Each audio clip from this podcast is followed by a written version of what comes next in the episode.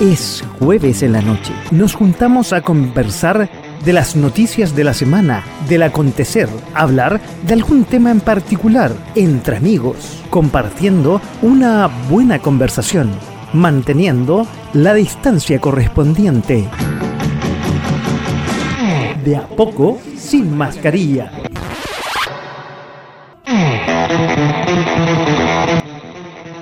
Están? Muy buenas noches y bienvenidos a otro de A Poco Sin Mascarilla aquí en punto fm.cl. Estamos a las 10, casi un poquito pasaditos, pero ya estamos compartiendo con ustedes. Ya estamos en Facebook, sí, estamos en Facebook, en eh, facebook.com slash slash live, ya estamos. Estamos en Twitter, 24 horas al día transmitiendo en, eh, en Twitter Estamos eh, también en Twitch, en la red de los millennials. Y en Instagram. Oye, estamos también en el WhatsApp 569 49 31 40 59. Aquí está el teléfono para que ustedes me puedan escribir en el WhatsApp y responder sus preguntas en este programa de los jueves que se llama De a poco sin mascarilla en Oye, y no hay ningún resumen porque nos vamos a ir al tiro a la papa, ya lo habíamos anunciado. Tenemos al profe una vez más un inicio o un término de mes más, viendo el resumen, como decía ahí, el resumen de julio del 2022. ¿Cómo está, profe? Muy buenas tardes. Bienvenido aquí a De a poco, sin mascarilla. ¿Cómo estáis? Hola, hola, hola, ¿qué tal? ¿Cómo está don Paco? Yo aquí muy bien. Un saludo a toda la, comunidad que nos está viendo en este momento. Aquí ya preparado para desmenuzar todo lo que fue este mes. Y ojo, lo que está pasando ahora, que está bastante, bastante potente. Oye, dijimos el mes pasado que este gobierno da eh, para la noticia todos los santos días y a veces más de dos noticias en el día. Es increíble esta cosa. Bueno, siempre nos gusta revisar a los que nos están viendo qué es lo que tiene atrás antes de empezar eh, este resumen noticioso de julio. Claro, tengo atrás que Julio, por fin, Julio quedará en la memoria. Y ahí vemos como Julio está en una memoria pendrive porque Julio va a ser un mes que va a estar en la memoria de todas las personas. Todos los años siempre pasa lo mismo, así que un gran saludo para Julio que nos nutre con sus memes extraordinario, ¿ah? Extraordinario. cada año van saliendo más, entonces todos los años se van nutriendo. Hay gente que no le gustan los memes de Julio, pero ya es una tradición. Llega el Julio y los memes eh, se nutren bastante. Oye, bueno, vamos en honor al tiempo. Tenemos harta noticia y este programa, cuando ya estemos en las dos horas, nos va a faltar todavía.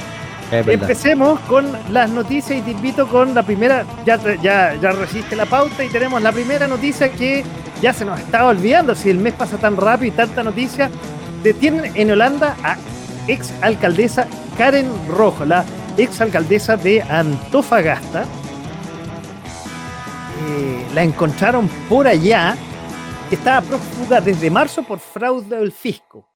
15 millones de pesos más o menos, que hará en libertad en los Países Bajos hasta que se realice la primera audiencia del proceso de extradición. Quiero decir, esto a solicitud de la eh, Fiscalía de Rotterdam.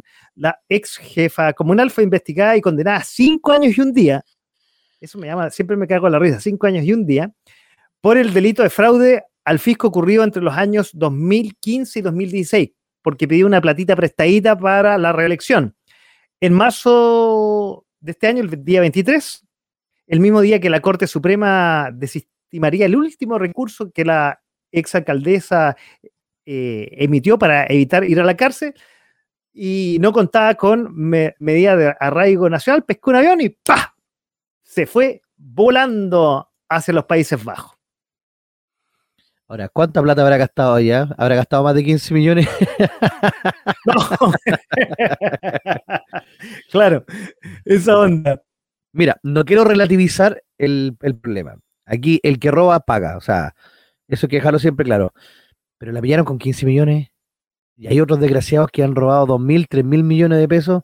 ¿Dónde está la plata de Mobgade, Mobsiade, el mismo ministro Grau que perdió mágicamente 120 millones de pesos en una fiesta sospechoso. Oye, a eso yo le quiero agregar, ¿tú te acuerdas del caso de del alcalde de San Ramón, no? Claro. Que al final, entre comillas, no hay prueba. Salió sin libre de polvo y no sé si harta paja, pero eh, harta marihuana por lo menos. Claro, salió volado. Y harta droga, más, más bien, más que marihuana.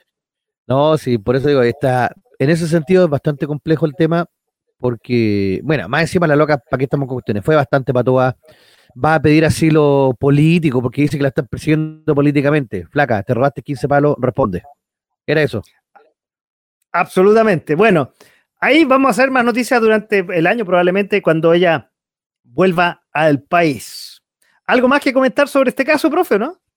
No, la, la verdad que no, que la pillaron, se encontró donde estaba y va a tener que pagar como cualquier ciudadano, esperemos, porque, pues digo, no quiero relativizar, pero que, te pillen por 15 palos, arrobate más plata, entonces, para que valga la pena,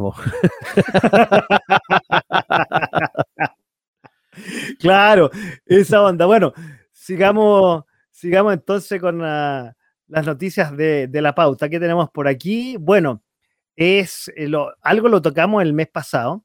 Eh, y ahí ya lo tengo que aparezca el Banco Central y el billete verde, que eh, durante este mes llegó a Luca y un poquito más de Luca. Hace tres semanas atrás eh, anunció el Banco Central una intervención para frenar el alza del dólar con la venta de 25 mil millones de pesos. Había hecho una venta antes, ¿se acuerda, profe? Que duró como un peo en un canasto. El dólar volvió a subir, tuvo una bajada y subió de nuevo. Pero aquí ha sido más controladito y ha bajado.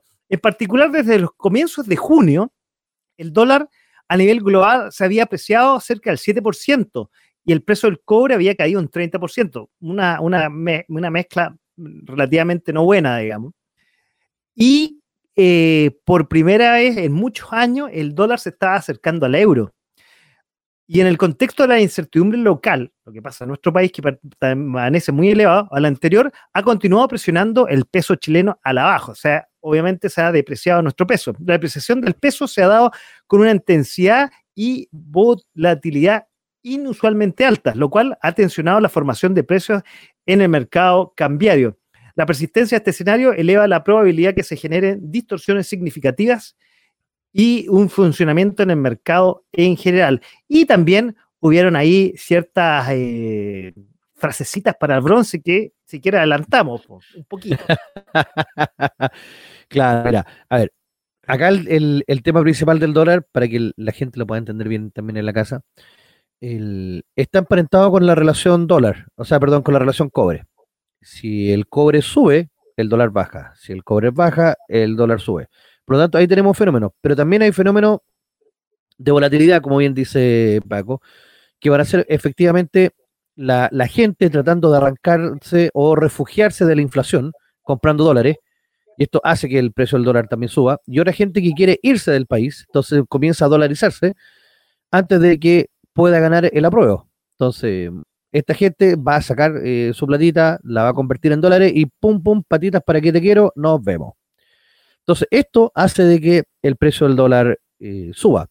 Ahora, hay que reconocer que el precio del dólar se estabilizó un poco, bajó de lo, incluso ya está bajo los 900. Estaba a 8.90, me parece, 8.93 por ahí. La última vez que lo vi ayer o, o, anteayer. Pero ya es, todavía sigue estando alto, pero eh, con una tendencia más a la baja. Y yo creo que después del 4 de septiembre, cuando gane el rechazo, va, va, se va a notar un, bajón más porque va a haber... y el diablo se hace al sordo. Sí, porque a esta altura no sé si ni Dios ni diablo quién está metido, pero parece que los dos. Oye, eh, yo, yo confieso, lo voy a, voy a ti y a todos los que nos están escuchando y viendo. Eh, yo esa semana que estaba el dólar a más de Luca y que llegó a un pic de 1030 pesos, llamé a, mi banco y dije, ya, esta platita en dólares. Puta, y el banco me hizo mil y un problema, weón, que no, porque usted no, no puede, vamos a tener que abrir, que la cuestión, bla, bla, bla.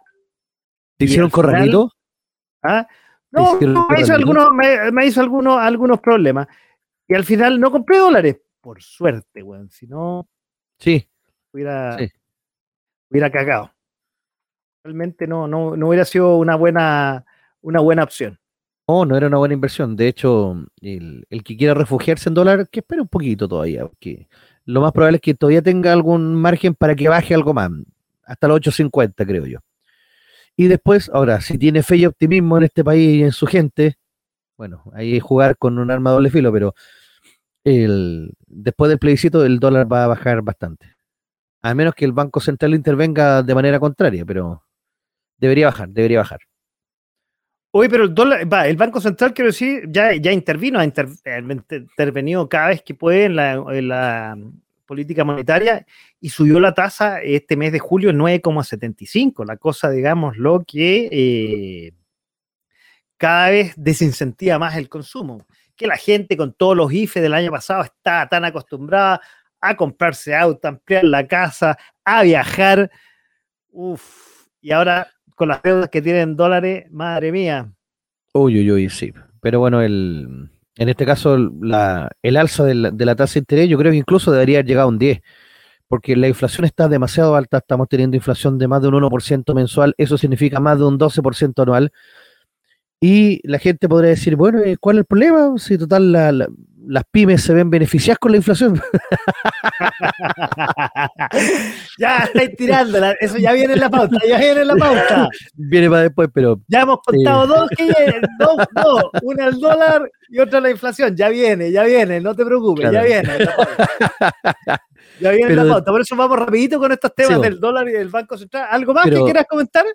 Sí, sí, para poder cerrar un poco el, el temita del, dólar y del Banco Central propiamente tal, no podéis salir a decir un día viernes en la tarde de que vaya a salir a vender dólares el lunes porque eso hace que la especulación suba y el dólar se te vaya a las nubes. Esa fue una responsabilidad del puerto un buque. Eso ahora tendría que haber sido de sorpresa el día lunes en la mañana. Pero es que acuérdate que estamos en una. Estamos en un gobierno y, el Banco Central apoya también en, un gobierno de Kitsania, que, lo hice por ahí, ¿no? ¿Qué, lo hice por ahí? El eh, Station, ¿no? ¿O lo dices tú en la capital de los este, Station, sí, pues estamos con un gobierno en práctica. En práctica. Sí. Buena. Y, y, bueno, ya lo hemos, ya, lo tocando, que por eso pasar estos temas rápidos, porque realmente eh, Condoro tras Condoro.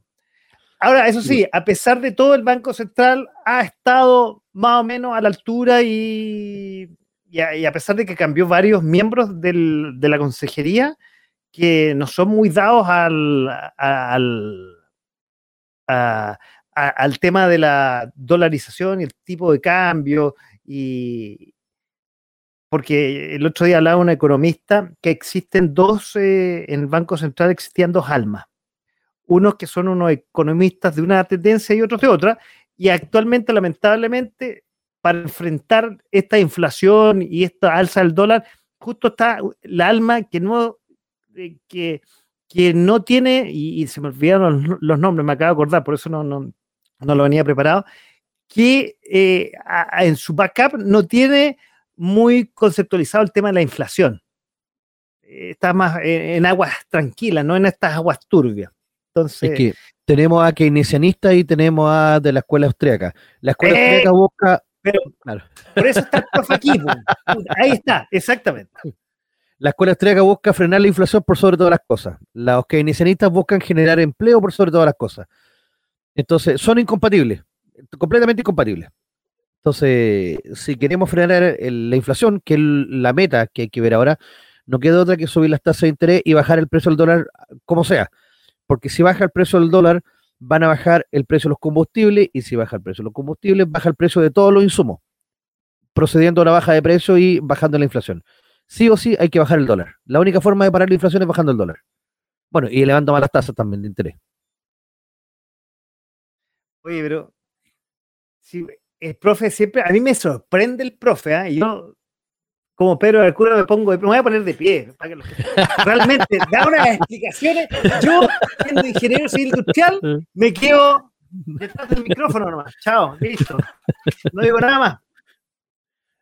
que hay que hacer la corte en ese sentido. No, la, la, la, la, mataste, bueno, la mataste. Bueno. Lo único que le podríamos haber pedido, sí, pero para seguir con eso, lo único que podríamos haber pedido es que la SOA Bachelet haga algo. Eh, bueno, vamos a tocarlo más ratito lo, de la señora, la señora Bachelet, que ya, ya el mes pasado eh, tocamos el tema que ella deja la, como ancha comisionada de eh, los derechos humanos en la ONU. O sea, digamos lo que ella lo deja para no decir que le van a la la raja. No, pero bueno, eso lo vamos a comentar un ratito más. claro. Oye, bueno, eh, después del dólar, vamos a, vamos a ver qué te dice esta imagen. Que ya vamos a entrar ya a lo, a lo, a lo, a lo bueno. ¿ah? Ya, ya hemos pasado un par de minutos en este programa y ya vamos a empezar a lo bueno. Aquí hay varias imágenes que, eh, para los que nos están viendo, tenemos, dice, IMBA toma eh, en toma contra cualquier autoridad, un bus quemado, tenemos el Instituto Nacional por un lado, eh, automóviles ahí, eso es, eso es Serrano, donde está el Instituto Nacional, y un poco lo que me llamó la atención, tú que sorry, lo tocamos la vez pasada cuando hicimos el programa un poco atrasado del mes de julio, estaban de vacaciones y tú explicaste que iban a volver a clase y la vuelta a clase para la mayoría de los estudiantes fue volver a clase. Pero en el Instituto Nacional y en el IMBA fue distinto. Había que volver a clase como ellos volver a clase, con violencia, eh, destrozando cosas, quemando micro. La cosa tiene que ser en serio. Entonces, la vuelta a clase no fue tan pacífica como lo esperaba el ministro de Educación y el gobierno en general. Y que la cagada esa semana.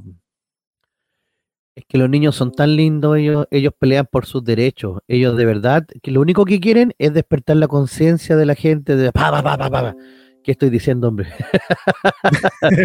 es que eso es lo que piensan de verdad y mucha gente piensa eso. De que ellos de verdad están luchando por un país, de, un, por un cambio revolucionario, un país de verdad. Y todos los demás somos unos eh, adoctrinados, uno, no, no, no adoctrinados la palabra. Eh, se me fue el nombre de la palabra. Eh, a ver, ¿qué te digo? Pucha, me, pillaste ahí. A ver. Sí, cuando, uno es, cuando uno es servir al sistema. Somos, alienados. servir al sistema. eso mismo estaba pensando, pero no me acuerdo, no sé la palabra. Alienados. Sí, alienados. Alienados. No, que es distinto ser alienígena, que es otra cosa. Los alienígenas están en otro gobierno. Claro, estamos todos alienados, entonces nosotros no, ellos son los únicos que pueden ver de que de verdad lo están haciendo por nosotros. Entonces hay que agradecerle a estos niños que nos están despertando de, nuestro, de nuestra burbuja capitalista con quemando micro y dejando el caos en la ciudad, porque eso es lo único que nos puede hacer despertar y remecer la conciencia. Ah, pendejo weón. Pero, esto pasó solamente en el INBA institucional, por ejemplo. En la aplica también. ¿Ah? En la aplicación también. Ah, en la aplicación también. Y donde, por ejemplo, donde tú, donde tú haces clases, que no hay una reivindicación, digamos, del, de, de los ricos contra los pobres y, y, la buena educación y qué sé yo. No, porque acá, por lo menos donde estoy yo, los cabros no son políticos, por así decirlo. ¿Ya? Le he estado lavando el cerebro bueno, es que tienen un buen profesor de historia también, pues sí que. ¡Ah! Un aplauso para el eh, eh, pero qué bueno, oye, y no solamente un buen profesor de, me, deja callado a mí con la parte económica, amigo. Bueno, no es tan difícil tampoco, pero yo debería tener más distinciones a todo esto. Pero bueno.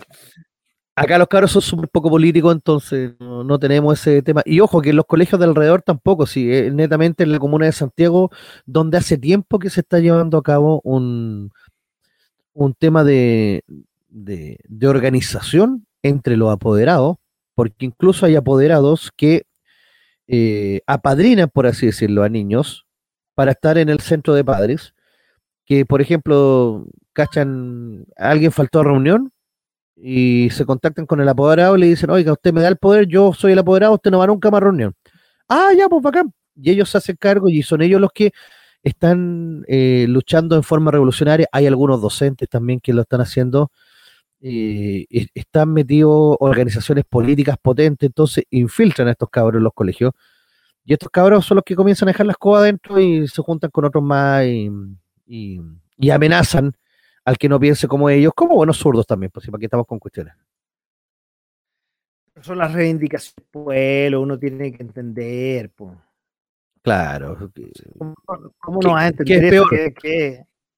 ¿Qué es peor, llegar media hora tarde al trabajo o seguir viviendo bajo este sistema capitalista que nos oprime hasta el fondo de nuestras médulas? ¡Oh! Bueno, te voy a contestar el 5 de septiembre. Claro, ¿Qué es lo que pasa? Estos desgraciados van a tratar de dejar la cagadita, pero ya no van a tener base, ya no van a tener respaldo popular, ya nada. O sea, el 5 de septiembre se le acaba la fiesta, literalmente. Entonces están urgidos, están cagados de miedo. Y está Sí, se nota verlo. desesperación. Pero bueno, espérate, es que no quiero que adelanté eso, ahí lo vamos a tocar muy de fondo en un ratito más, cuando hablemos, cuando hablemos de eso, porque una de las grandes noticias es que ya se bajó la bandera en, en la campaña del rechazo y la prueba. Yo en la, en la pauta la puse al revés, pero por motivos obvios. ahí me- Claro. que- Bueno, oye, perdón, y la próxima semana tenemos aquí, en este estudio virtual, tenemos gente hablando de la prueba y rechazo, defendiendo el nuevo texto y defendiendo por qué hay que rechazar la constitución. La próxima semana, a las Ah, 22. Tanga, eso va a estar interesante. Eso sí Muy que va a bueno, estar va a estar. interesante. Va a estar, no, va a estar muy bueno. Eh, Ahí te lo voy a contar eh, eh, off the record ahí, eh, que hay buenos invitados, hay políticos entre medio invitados, no. Muy bueno. Genial, genial. No, político de primera línea, pero gente que me está metida en la política. Espectacular.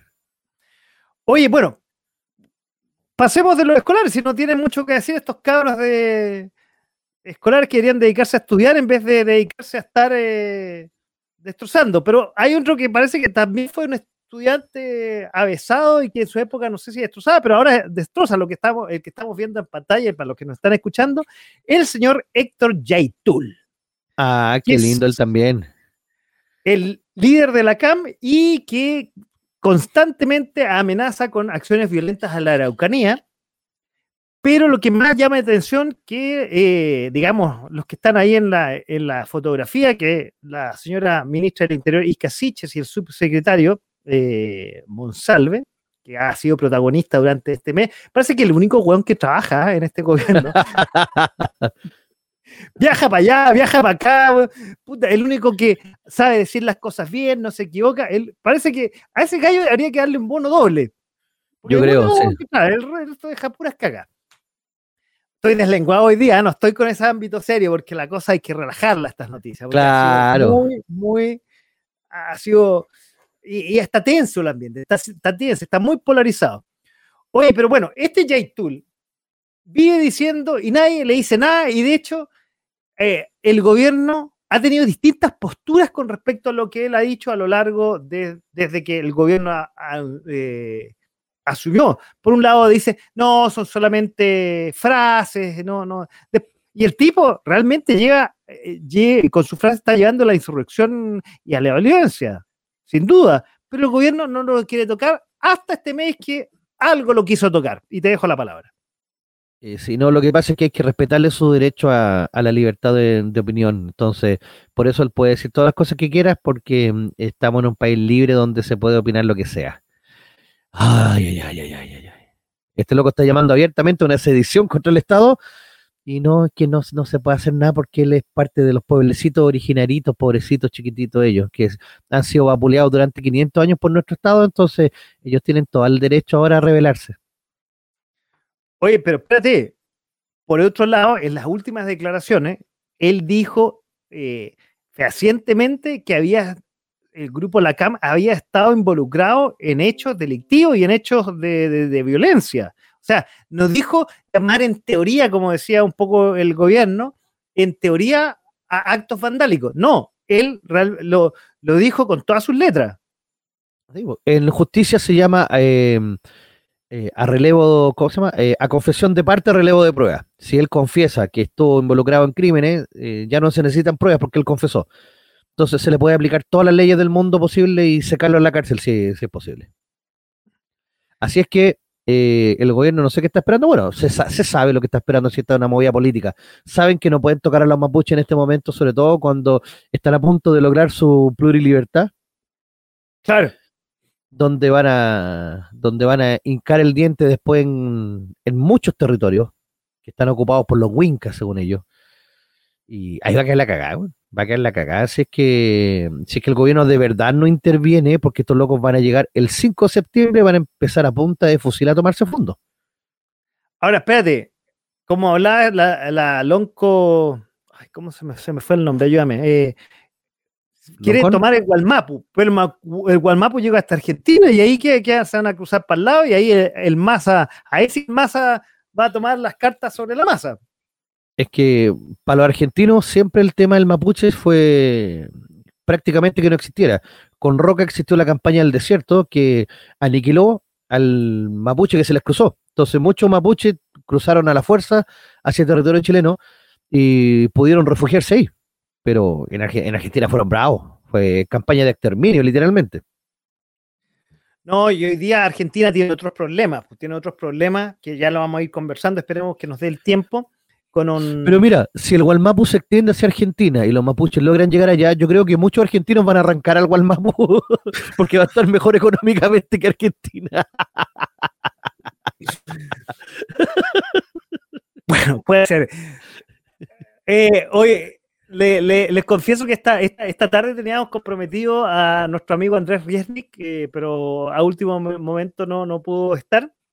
No, puedo pagar el internet. no, no, lo hacemos mañana. ¿Cómo lo hacemos mañana si el programa de hoy día jueves en la noche? Pues cómo. Bueno, probablemente lo hacemos mañana y va a quedar grabado para la posteridad. Claro. Y la vamos a poder ver en, la, en las redes sociales, probablemente su, eh, su comentario y análisis de lo que está pasando en los, en los vecinos. Bueno, pero sigamos con Jaytul. Jaytul, eh, con la CAM, ha quemado, ha destrozado, hay fotos que no se me olvidó, ahora se me olvidó ponerlas ahí, donde ha habido funerales de los miembros de la CAM con fusiles. O sea, ya, ¿qué más podéis decir? Pero es que esos son de juguete y es para defenderse de la ayuda opresora. Ah, ya, ya. Ah, son de esos que se arman así en 3D, una cosa así. Claro, son de Ikea. No, estos locos están noticia que vamos a tener en septiembre y que abre las puertas en Chile a todo esto. Comercial gratis le estamos dando. Estos locos están desatados y el problema es que el gobierno, a la vista y paciencia, a vista y paciencia, el gobierno están haciendo todas estas cuestiones y el gobierno de verdad no hace nada porque no quiere hacer nada. Porque de verdad no hay una voluntad política de hacer algo. El gobierno dejó de gobernar. Esto ameritaba querella contra la isquia, contra el gobierno en general y no contra el delegado presidencial en la zona de la Araucanía y no. Porque están ahí las pruebas, o sea, los locos están con armas de guerra. No es que estén con una pistolita de defensa personal dentro, están con armas de guerra. Entonces, burlándose de todo. Y no sé, ahí ya el, el tema se le está escapando de la mano al, al, gobierno. Mira, esto yo lo comparo siempre como con un partido de fútbol. Yo en un, en un tiempo fui árbitro de fútbol y siempre había como una regla tácita en el que tú no podías mostrar una tarjeta amarilla antes del minuto 15 del, del de partido para no condicionarlo.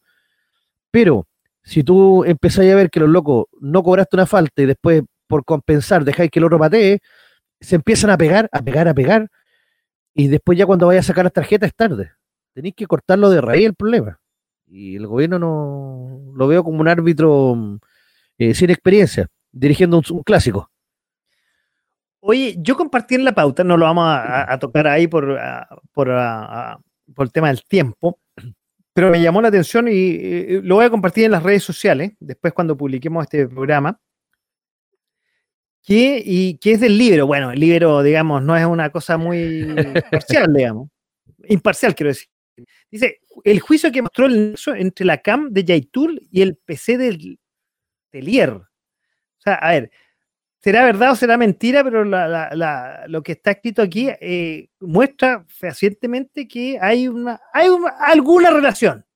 Está antiguo en todo caso. Desde ¿Ah, hace tiempo que estaban los, correos en el cual se mostraban los vínculos entre la CAM, eh, Telier, incluso con la FARC.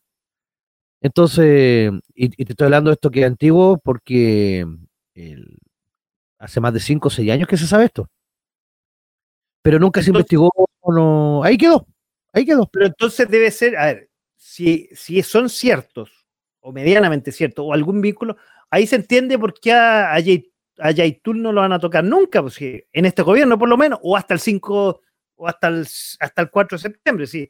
Y porque es tan poderoso hasta el momento el Partido Comunista en la alianza de gobierno y, existe este, este nexo, 2 más 2 es 4. Claro, lo que pasa es que el Partido Comunista siempre tiene como su plan B o plan C. Como eh, se le abrió de repente la posibilidad de poder llegar a ser parte del gobierno, con mayor poder que cuando lo fueron con Lago o con Bachelet, porque ahí apenas los pescaban, pero ahora sí son parte del gobierno. Entonces, si esto no les resulta, tienen el plan B porque tienen a la gente ya entrenada, la tienen con, armamento, la tienen con todo en la zona sur para iniciar una, una revuelta. Ojo, que el comunismo busca la instauración de la dictadura del proletariado a través de las medidas de fuerza, porque ellos entienden que por la democracia no se puede llegar a una dictadura del proletariado, porque va a existir la oposición, y la oposición es antirrevolucionaria, por lo tanto hay que aniquilarla. Entonces, esto hay que tenerlo súper claro cuando se habla de comunismo que ellos no abandonan la lucha armada, aunque lo dejen, aunque lo saquen de su programa, por así decirlo, y te digan que son comunistas renovados, dentro de esos programas, dentro de la forma que tienen para poder llegar al poder, está esa. Y la forma que tienen en este momento es con un brazo armado potente dentro de la Araucanía, exigiendo la reivindicación del pueblo mapuche, pero disfrazado, o sea, porque no es una reivindicación del pueblo normal. Estos locos son comunistas mapuche. Y algunos ni siquiera son mapuche. No, pues. A ver, a mí siempre me llamó la atención, y no está, no está en la bota, pero la idea es que ahora nos empecemos, empecemos a ver los temas, que hay un líder, no, no sé si es líder de la CAM, pero es líder de estos grupos, Berkov. ¿Qué tiene de mapuche, weón?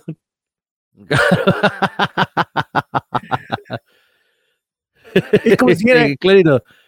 El líder de la CAM es George Stephenson. como que no cuadra. No, no, la verdad que no. o sea, ni por dónde. Entonces, siempre me ha llamado la atención que eh, eh, hay un violentista y está relacionado con la CAM, que es Berkov. No, sé si con la CAM, pero con estos grupos violentistas de la Araucanía. Y estuvo preso, de hecho. No, por eso te digo, hay mucha gente que, son wincas, por así decirlo, que están infiltrados acá, pero que responden a las órdenes del Partido Comunista y, son, y hay gente que está de Colombia, hay gente que viene de Venezuela también, eh, hay mucha gente que vino de Venezuela eh, a implantar la revolución en toda Latinoamérica. Si, si esto no es una cosa que, que pare acá en Chile solamente, se tiene que implantar la revolución en toda Latinoamérica para que, entre comillas, la, cuestión funcione. Si no, no, se saca nada. Es como en la Guerra Fría, había que acabar con el capitalismo para poder implantar el verdadero comunismo. Y por eso que eh, mientras más territorio tú agarres, mejor. Por eso que son tan peligrosos estos partidos. Y la gente como que, ah, nada, son comunistas.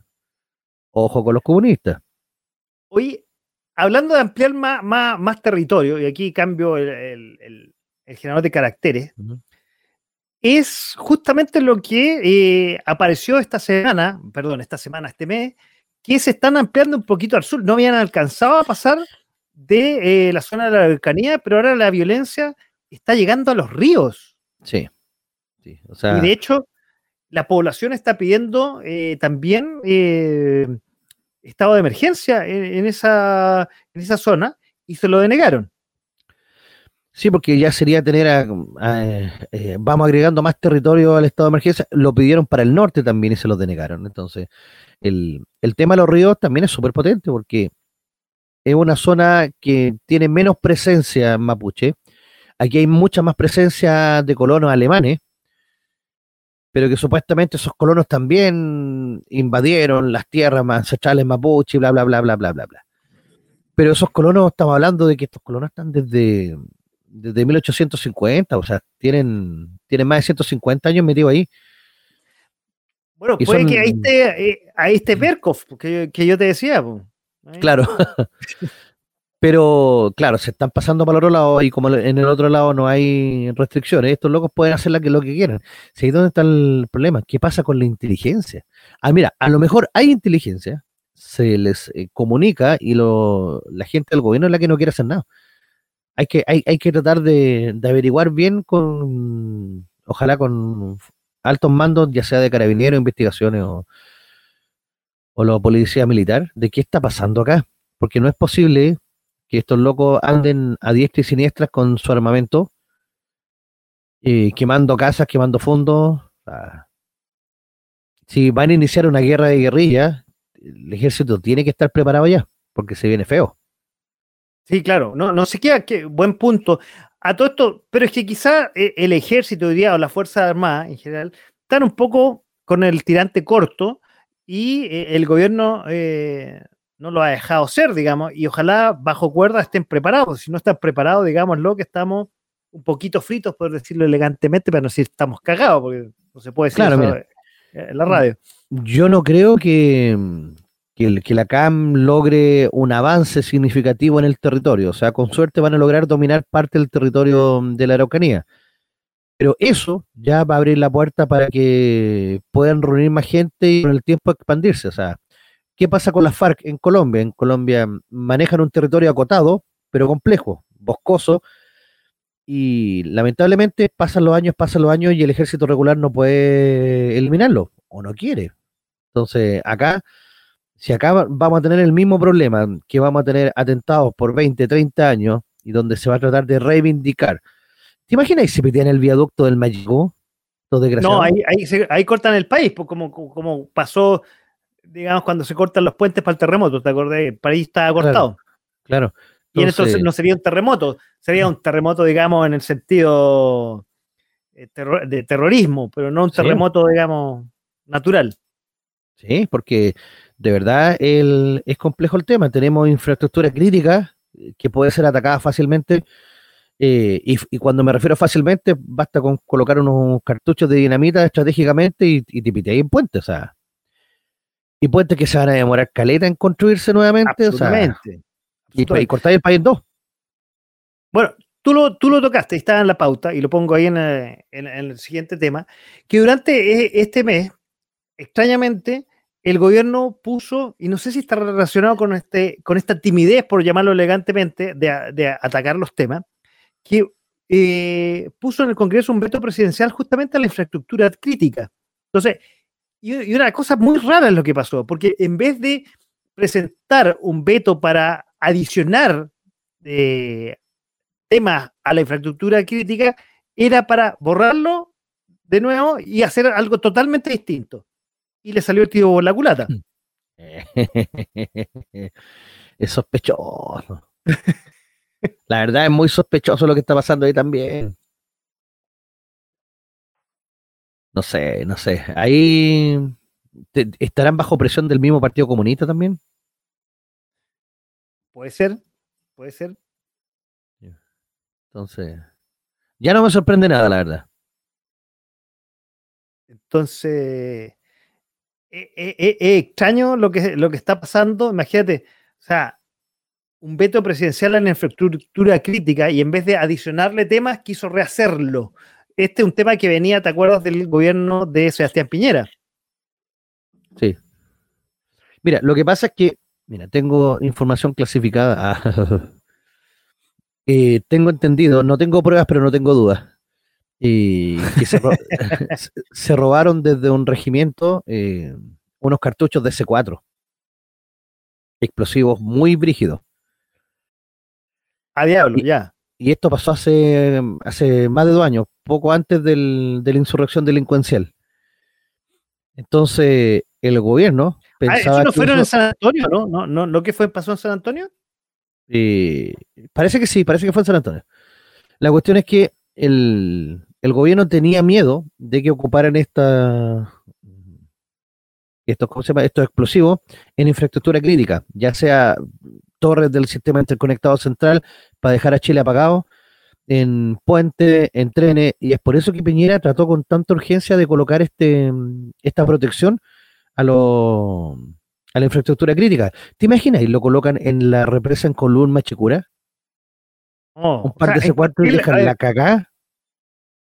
Eh, en cualquier país, va, en cualquier país, cualquier zona que estoy escribiendo, estoy preparando el siguiente tema, eh, perdón, en cualquier zona, lo que tú decías, el viaducto del Mayeco, en cualquier puente que corte el país. No, pero colócalo más extremo, en una represa.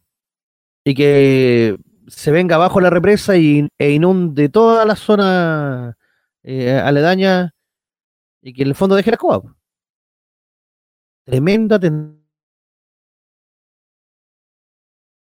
Entonces. Eh, es complejo. Es complejo. Entonces, es llamativo que, que, se haya vetado esto de la infraestructura crítica. No sé en qué quedó al final, no, no, no lo tengo tan claro eh, en lo que quedó esto, pero el tema, el tema de la violencia es transversal. Tú lo tocaste hace poquito y, y, podemos avanzar en ese tema, que eh, es la violencia en el norte, que ya sabemos que el tren de Aragua a se está posicionando eh, en el norte, en, un, en, una localidad, en un cerro que no me acuerdo en qué ciudad queda. Y ahí el que está en, la, eh, en las fotos que tenemos ahí, Monsalve, que yo digo, el único que trabaja en este gobierno, ha ido recorriendo todo el país. Parece que él parece que estuviera haciendo eh, un tour ahí de las votaciones, pero se está dedicando a lo que realmente hay que dedicarse, que es la violencia en el país. Y el tipo habla un, día en una ciudad, otro día en otra, porque está recorriendo, realmente está preocupado. El gallo debería pagarle el sueldo de la ministra del Interior y el sueldo de él. en todo caso, sí. Pero mira, yo quiero ser aquí súper, eh, porque nobleza obliga. Mucho se criticó al presidente Boric, a nuestro amado líder supremo, de que él no cumplía sus promesas y que era voltereta. Y yo aquí quiero darle el ancho a Boric. Él prometió que los trenes iban a volver a Chile y nos trajo al tren del agua. Así que él cumple.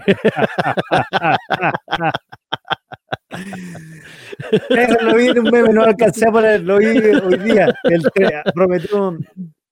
Efectivamente. Él prometió un tren y nos trajo un tren, así que él cumple sus promesas.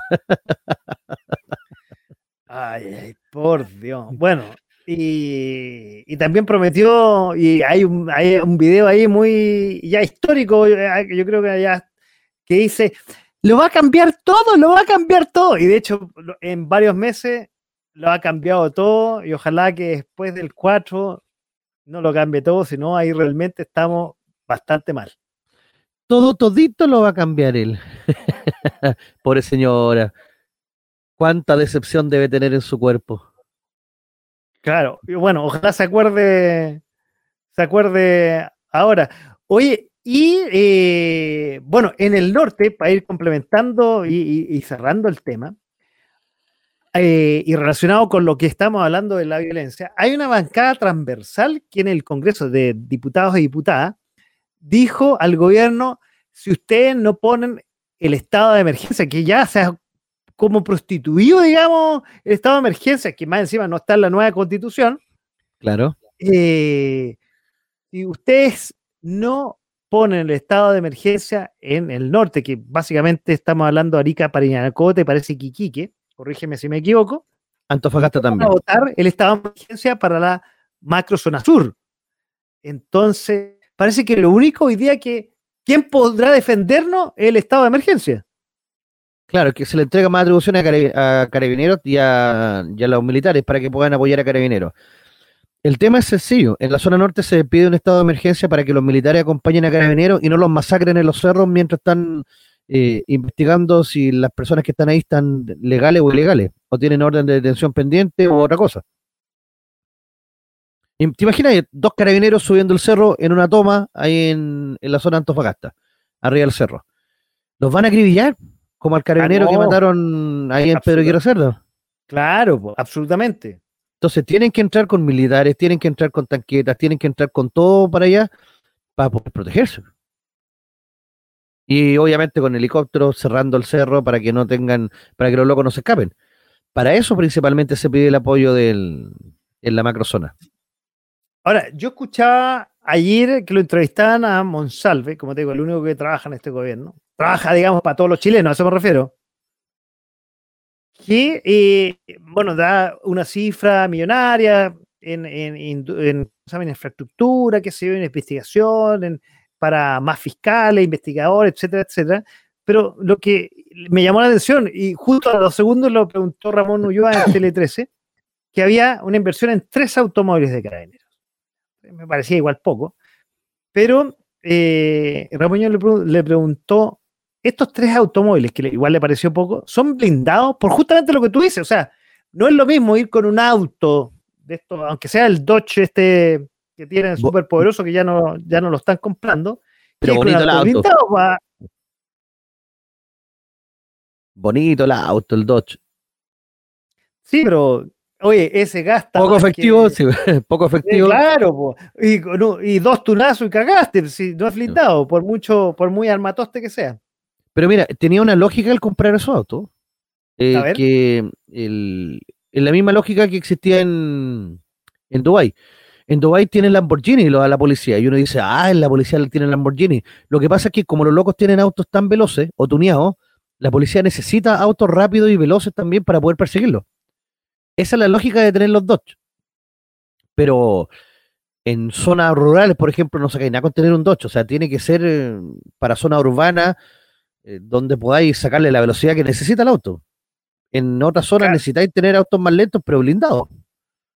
Absolutamente. Y, no en la gran ciudad, no en todas las, porque no te sirve nada en Providencia ese auto. Tiene que ser en autopista, en la avenida autopista Kennedy, en avenidas anchas, no, en, no, no hay que ir en, no sé, en, ahí donde está tu casa, en esa en la calle de Los Bravos, no podéis meter ese medio auto. No, en un pasaje no te sirve. No, no te queda, queda enganchado, pues, si es un auto ancho, tiene que.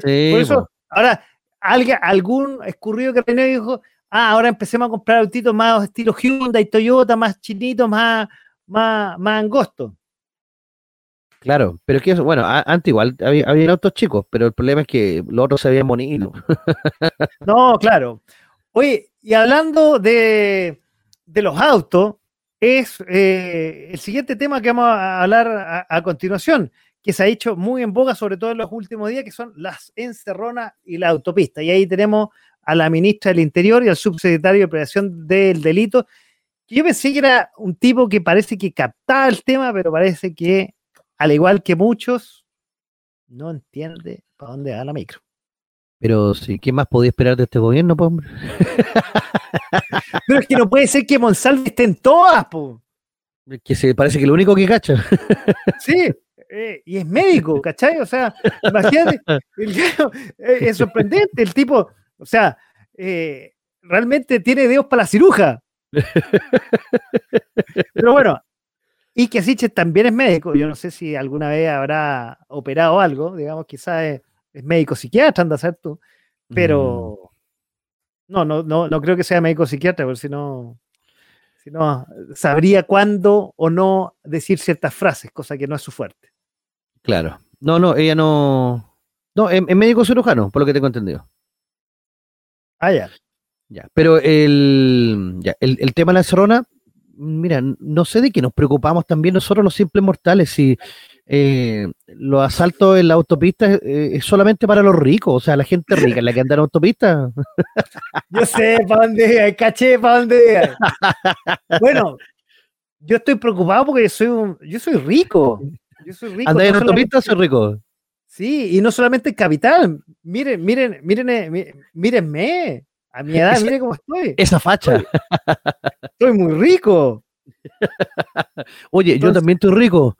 Estoy rico en ácido graso, en, grasa saturada. sí, no, me imagino, me imagino. Sí, ya lo hemos hablado y no lo voy a tocar al aire aquí en este programa. No, sí.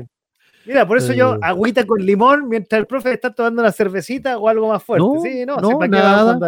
No está ah, tomando nada. No. Oye, pero bueno, antes habían encerrona y, era típico ahí en Américo Espucio con, uh, con uh, eh, la, autopista central, ahí en el nudo que va a Quilicura, qué sé yo, pero ahora en las autopistas cerradas, que ahí está más complicado. Hay un video que, que, yo creo que el que causó conmoción, unos niñitos que, que iban en el auto del papá, decían, papá, que no nos disparen carabineros, que ¿qué voy a hacer ahí? ¿Qué así? Eh, sí, bastante complejo el tema ahí, esencialmente porque lamentablemente no hay, hay, una sensación como de indefección, como que la gente no sabe realmente qué, qué, hacer, porque eh, estos locos, como digo, están desbandados, no, no hay una... Nadie les pone el cascabel al gato, entonces no la verdad no. Ah, y más encima, si los toman presos, por lo general nunca toman preso a los que asaltan, toman preso a los reducidores y la pena es baja. si la pena es baja, los locos la siguen haciendo. Bien, y, lo que pasaba, que no lo contamos, lo del tren de Aragua, que como no tiene antecedentes, se van a las cárceles los primerizos. Cacha, mira los profesores que están teniendo. Sí, pues más encima, eh, claro, los locos se toman las cárceles y. No, sí, sí, es complejo, complejo el tema. Profe, ¿qué vamos a hacer? Ay, ay, ay, ay, ay, ay, ay. No sé, pero yo creo que a lo mejor todos estos problemas podrían solucionarse de golpe. No sé si me explico.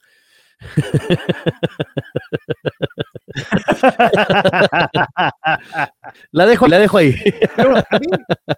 lo que me llama la atención, sí, claro, lo que me llama la atención, todos los personeros del gobierno relacionados con la seguridad hablan de más carabineros, más seguridad, más cámaras. Bueno, hicieron lo que debería hacer, se hablaron con las concesionarias para tener más, más procesos de seguridad, qué sé yo, y hablan de más carabineros, más plata. Yo, no, primero, les soy sincero, no tengo idea de dónde van a sacar más plata. No cacho, no sé de dónde. El chachito, no sé qué chachito están rompiendo, porque no sé de dónde están sacando más lucas. Eso es uno. Dos, más carabineros, que no, está en la pauta, pero lo, aprovecho de tocar. 700 carabineros se han ido de las fuerzas porque como no tienen apoyo y que si les pasa algo, eh, lo más probable es que ellos sean los culpables, cosa que eh, eh, siempre el carabinero es el que es culpable en todo, entonces 700 se retiraron. Cada vez necesitamos más carabineros y se están retirando porque ya la institución no, da, no le da la confianza para pertenecer a ella. ¿Qué vamos a hacer? Mira, el, problema es que, claro, uno dice, ¿de dónde sacan más plata? Si le están pidiendo a las concesionarias que se hagan cargo de todo esto, las concesionarias perfectamente podrían hacerse cargo si es que les dan la facultad, por ejemplo, que tengan guardia armado, porque si no, no se van a meter. Y lo otro es que todo esos costos extras los vamos a tener que pagar los usuarios. O sea, está claro, la, concesionaria no va a perder plata por eso. Entonces, ah, todo costo extra, toda cámara extra es uno o dos pesitos más que se sube al TAC. Aquí Pero nada eso lo pagan los ricos, pues. Ah, verdad, pues entonces ¿qué nos preocupamos? ¿Qué, te oh. preocupa? Lo voy a tener que pagar yo. ¿Qué te puesto que lo pagan en dólares? Pero, ¿cachai? Son, hay cosas que yo lo entiendo, o sea, realmente, claro, y, se felicitan las la iniciativas que deberían haber, pasado antes, pero ¿dónde van a sacar más carabineros? Que no tienen, pues, o sea. Porque en el norte se necesitan carabineros, ahí se prometieron más carabineros, en las autopistas más carabineros, en el sur, ¿para qué decir más carabineros? ¿Te acuerdas que Piñera la otra vez había, dicho, había dicho que volvieran carabineros que se habían retirado a ejercer? Y todos se burlaron, pero al final lo que Piñera decía es que esos carabineros que volvían se quedaran en las comisarías haciendo la labor administrativa y que los carabineros que estaban ahí salieran a las calles, que técnicamente no era una mala, una mala idea. Bueno, antes de entrar al programa escuché algo parecido, pero ahí agregando eh, personal civil, porque en realidad para todo lo que sea escribir y cosas así, no necesitáis un carabinero, puede ser una secretaria, ¿me entendí? Obviamente capacitada para hacer labores administrativas. Entonces, tener, cuando tú vas a hacer la denuncia, tener a. puedes tener, podrías tener un, no sé, un estudiante de leyes, más que estudiante de leyes, un egresado de leyes. Digo yo, eh, doy una idea. Sí, pero no sé si el egresado de leyes va a querer ir para allá. No, ah, estamos claros. en el fondo hoy día, qué lamentable que haya cada vez, es como, como, eh, como la iglesia, cada vez menos sacerdotes, pero ahí eh, da lo mismo que haya, o no más, para mí por lo menos, que yo, yo ya dejé de ser creyente de la iglesia, pero carabineros sí lo que necesitamos, no necesitamos sacerdotes, necesitamos carabineros. Exacto. Entonces, ¿cómo, lo logramos? Ese es el punto. ¿Cómo logramos que eh, cabros quieran ingresar a carabineros después de que los vilipendiaron tanto? Entonces, ahí, ahí está el gobierno sembrando lo que cosechó. Pero no importa, con esta nueva constitución vamos a tener eh, policía civil. Entonces, ¿de qué nos preocupamos? Ah, claro. Bueno, tú ya diste el pie para lo que vamos a tocar ahora, pero en resumen, ¿Quién podrá defendernos? Yo, el Chapulín Colorado. Ah, yo pensé que Julio queda sin memoria. Ahí. Bueno, vamos al otro tema. Vamos al otro tema, ya lo estoy poniendo ahí.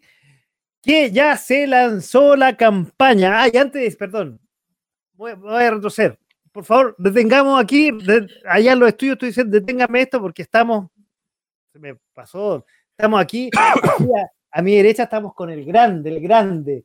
Don Francisco Bustamante, y no voy a decir otro apellido porque dije Valenzuela en, en otro programa. No, ¿verdad? no, y no, y no digáis el otro apellido porque después me pueden buscar y funar, weón, así que no.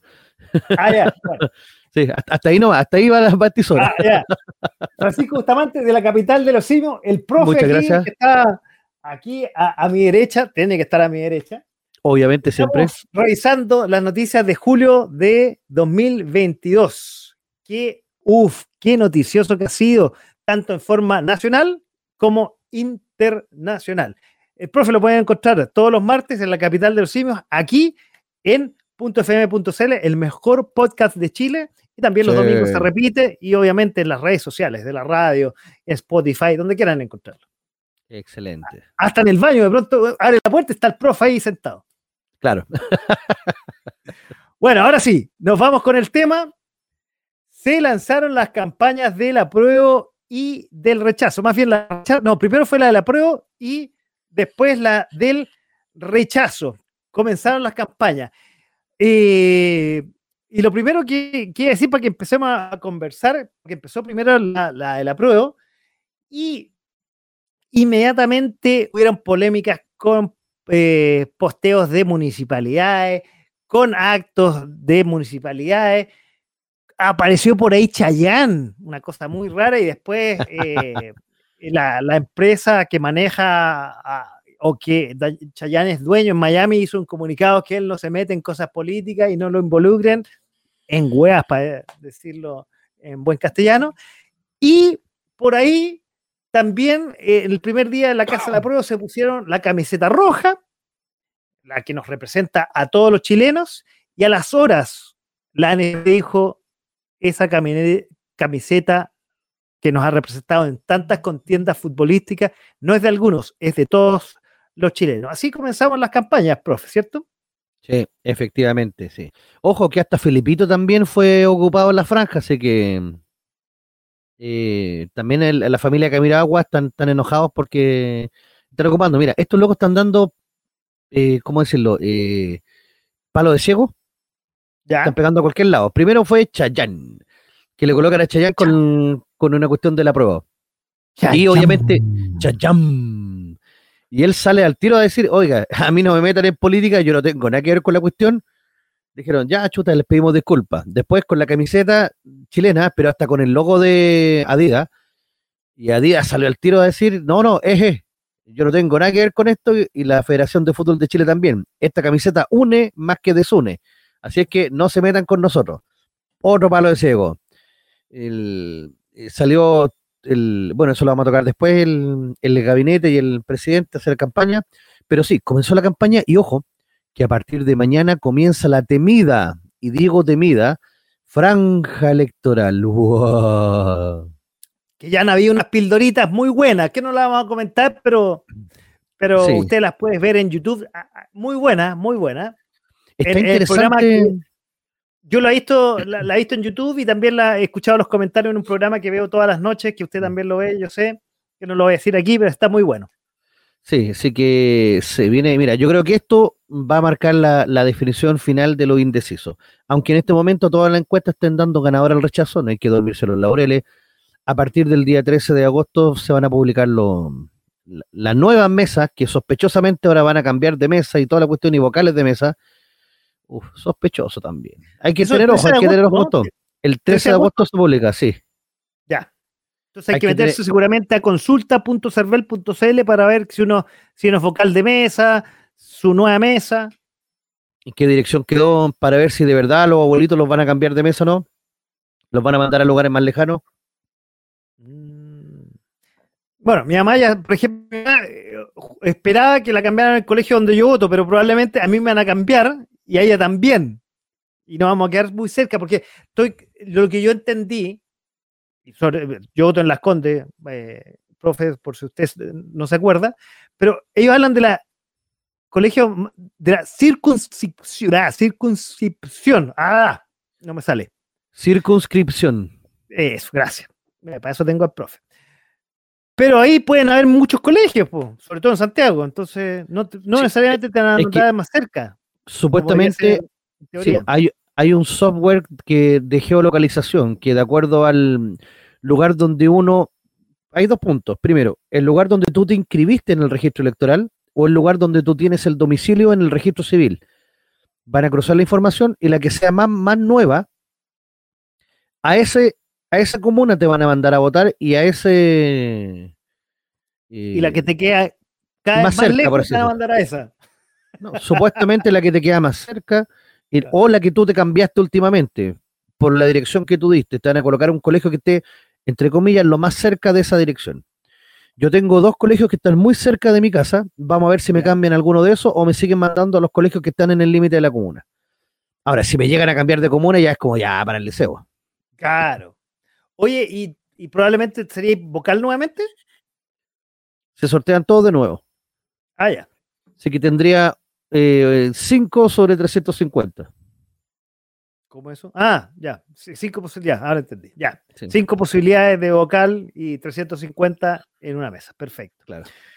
Oye, pero por otro lado, bueno, ambos están avanzando y sobre todo el rechazo y eh, los partidos de Chile Vamos o Vamos Chile o como se llamen, o los de derecha, como dicen por ahí, han avanzado y eh, con la propuesta de Jimena Rincón y eh, el senador también Walker quiere cambiar el quórum de la actual constitución a cuatro séptimos. Ya se aprobó en el Senado y está en eh, está la propuesta ahora sospechosamente, y corríjame si me equivoco, profe, se fue a la Cámara de Diputados.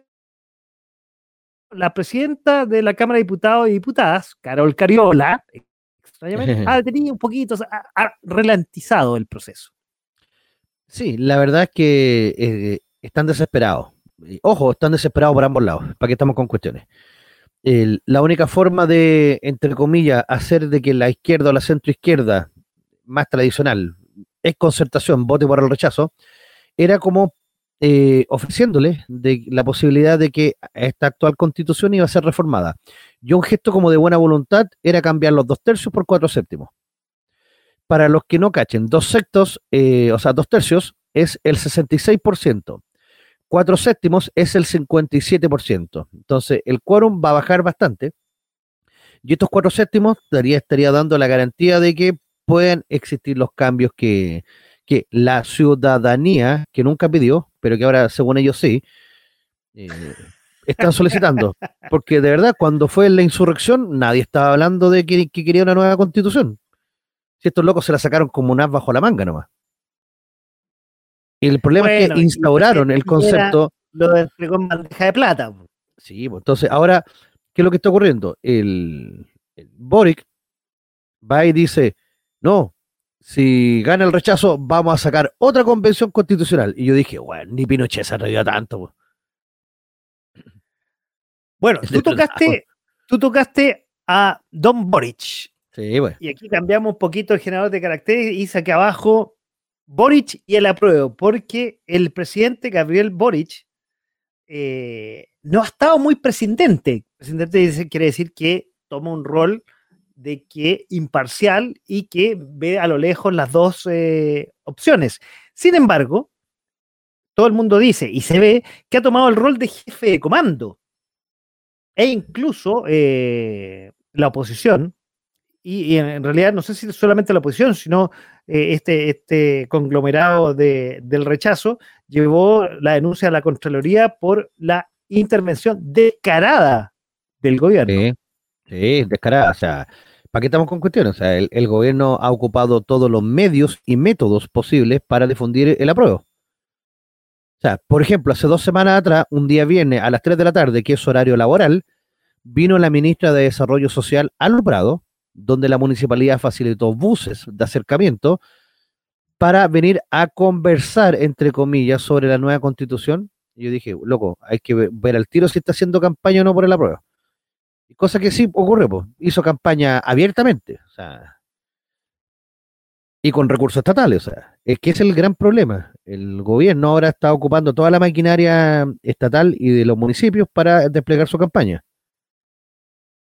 Bueno, ahí estuvimos viendo eh, en cuántas municipalidades, eh, La Pintana, Maipú, Antofagasta con un lienzo gigante, eh, los ediles directamente aprobando una postura que es la del apruebo.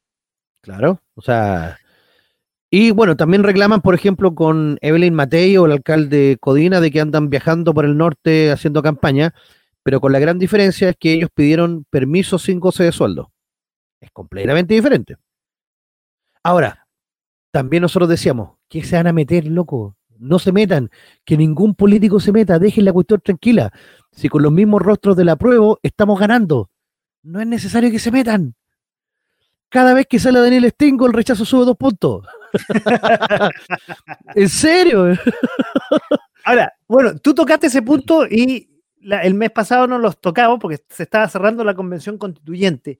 ¿Qué pasó con los constituyentes del apruebo? ¿Dónde están? Eh, también los tienen a todos fondeados porque saben que si salen a hablar cuestiones, el otro día también salió la Loncón y ¡pum! Eh, más puntos para la prueba, o sea, para el rechazo. Porque cada vez que hablan, eh, se le nota tanto como el odio que tienen, que al final eh, terminan convenciendo a más gente de que hay que votar rechazo. Porque, ojo, el rechazo no es de la derecha, como te lo quieren hacer ver. El rechazo en este caso es más por el sentido común y la gente ve de que esta gente está tan ideologizada, está tan eh, ofuscada y que escribieron una constitución con tanto odio que al final van a terminar votando rechazo. Muchos de los que votaron a prueba, y es más, como ahora el voto es obligatorio, mucha de la gente que ni siquiera fue a votar y que no ha votado nunca, que esa es la gran incógnita, no sabemos qué diablos van a votar, según la encuesta están más o menos parejos, pero un poquito más inclinados hacia el rechazo. Entonces, ahí hay que ver qué, qué ocurre. Oye, vuelvo a tocar el tema la próxima semana. Tenemos tres invitados, uno del rechazo, uno del apruebo y otro que está indeciso o que antes era de la prueba y hoy día medio pasado para el rechazo. Va a estar muy buena, vamos a hablar de distintos uh. temas de la Constitución. Los invito, no se lo vayan a perder. Va a estar bueno eso. Para que si usted, profe, quiere participar, ahí usted sabe que en las redes sociales puede participar y todos los que quieran participar y preguntar. Oye, y te, iba a preguntar, ¿están desaparecidos entonces los, constituyentes? Hay algunos los han llevado a a denuncias por desaparición, porque no, realmente no, están, han desaparecido completamente. claro, es que se sabe que, ahora que se dieron cuenta, los locos, a ver, si algo ha hecho bien la, izquierda este último tiempo es tener buenas campañas comunicacionales. Entonces, ellos mismos están haciendo sus propias encuestas donde ven cuáles son los rostros que más se valoran, cuáles son los menos, y ya cuando se tenía los rostros menos valorados, tú vas y le decís, oye, quédate callado porque de verdad estáis haciendo un flaco favor a la campaña y no te conviene que salgáis. ¿Por qué creen que Cast está tan calladito? En, el, porque Cast está atacando a Boric solamente, pero Cast no ha hablado de la constitución. Por lo mismo, porque Cast genera demasiado anticuerpo. Entonces, dicen, si colocamos a Cast, bueno, mucha gente se va a dar cuenta. Y el expresidente Piñera tampoco ha salido a decir, pero es obvio que, eh, bueno, no sé si está novio por él por qué posición está. A veces, no está novio, ¿ah? porque Piñera e, es, medio, medio complicado ahí a veces meterse en, la cabeza de Sebastián Piñera. Oye, y, pero bueno, ahí han avanzado ciertas cosas. Vamos un poco a la prueba y lo que teníamos con respecto al marcado de casa. O sea, aquí vamos a estar. Aquí o somos del lado bueno o somos del lado malo, según Carol Cariola, si no me equivoco. Mira, pasó Hitler y dijo, ¡ay, cómo tal extremista! Porque ahí, los que nos están viendo, tenemos la foto de la señorita, no sé si es señorita. Señorita. todo esto es señorita ya. Eh, porque antes estaba en pareja, ¿verdad? Estaba en pareja, pero parece que después de dejar pareja, y, esto, perdón lo que lo voy a decir, pero esto me, va me, van a castigar ahí, antes me gustaba harto Carol Cariola, era re bonita, pero hoy día es el doble de Carol Cariola. Entonces, no sé, parece mucho festejo, poco ejercicio, no sé. Bueno. pasó de muchacha a muchancha. Claro, ahí está, ella con una carita un poquito más redondita de la que tenía antes y con una casa que ha sido como la tónica, una foto una casa con el sticker de la prueba, que ahí no sé si la pintura es porque tenía antes esa pintura o porque la, pintaron a propósito, no lo sé, pero el marcaje de casas. Y... yo... Sí, dale, dale. Mira, es que yo tengo una teoría con ese marcaje que está ahí de casa. Yo creo que esos puntos que están ahí son paintball.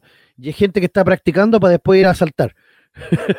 Ah, ya, lo que nos están viendo es que yo tengo acá arriba, la claro. ahí, y ahí está la, ahí está la puerta, sí.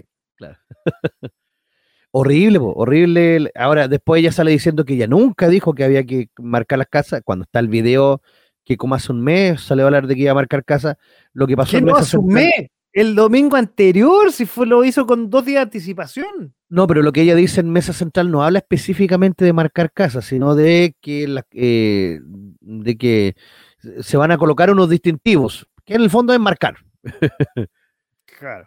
Pero que querían sumar dos millones de casas con estos distintivos. Pero es, marcaje, o sea, estáis colocando aquí están los buenos y aquí están los malos. Y en el fondo gana el, gana el rechazo hay una casa que no tiene el famoso papelito, ¿la, van a ir a, quemar esa casa?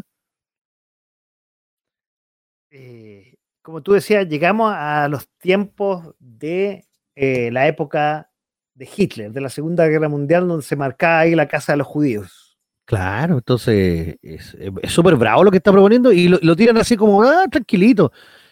Y es súper peligroso lo que están haciendo. Hoy, o está, aquí estarán marcando la casa de los jodidos no, porque por lo general la gente el rechazo es más piola, no es tan violenta. Entonces, si ven una casa con el apruebo, van a decir, más, aquí hay puros hueones, pero nada más.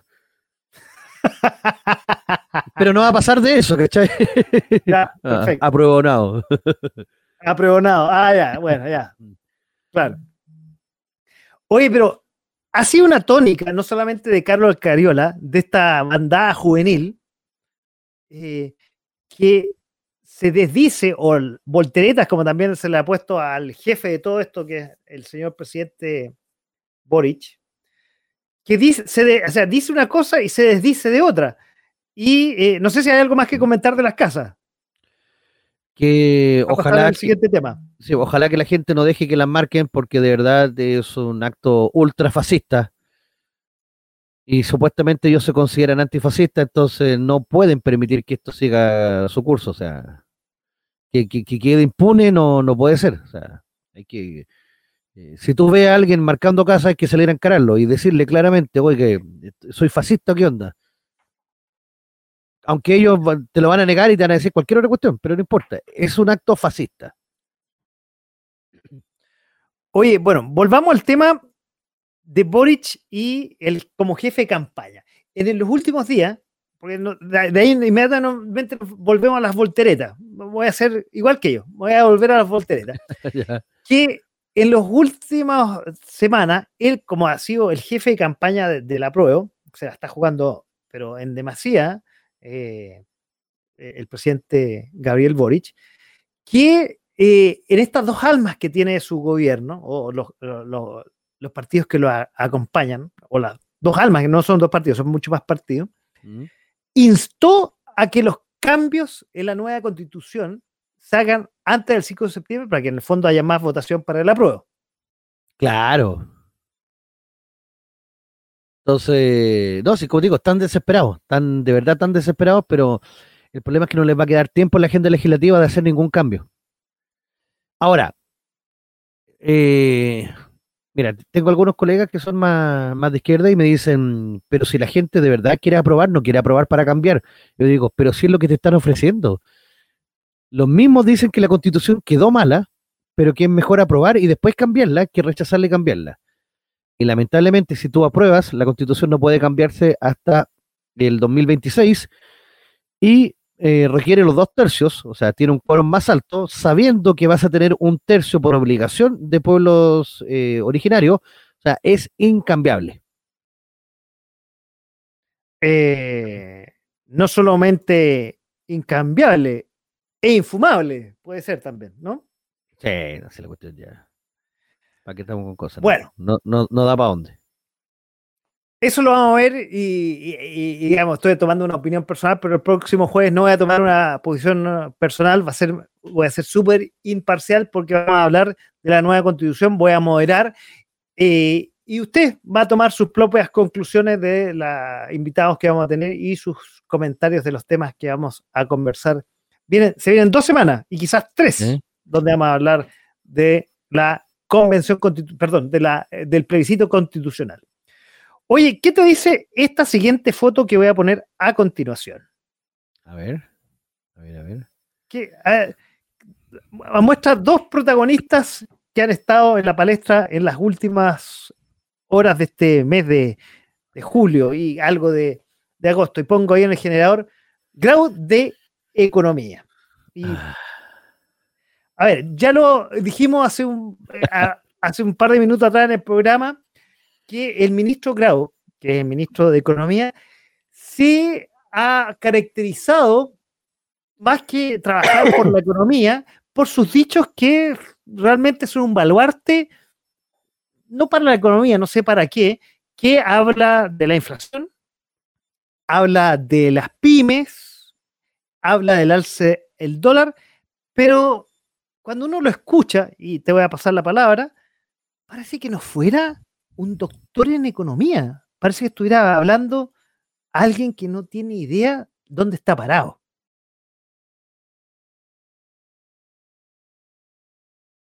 Sí, mira, efectivamente el, el señor Grau, mira, yo creo que a lo mejor es un incomprendido, porque sus nuevas teorías sobre la economía son tan revolucionarias que nosotros, los simples mortales, no alcanzamos a entenderlas.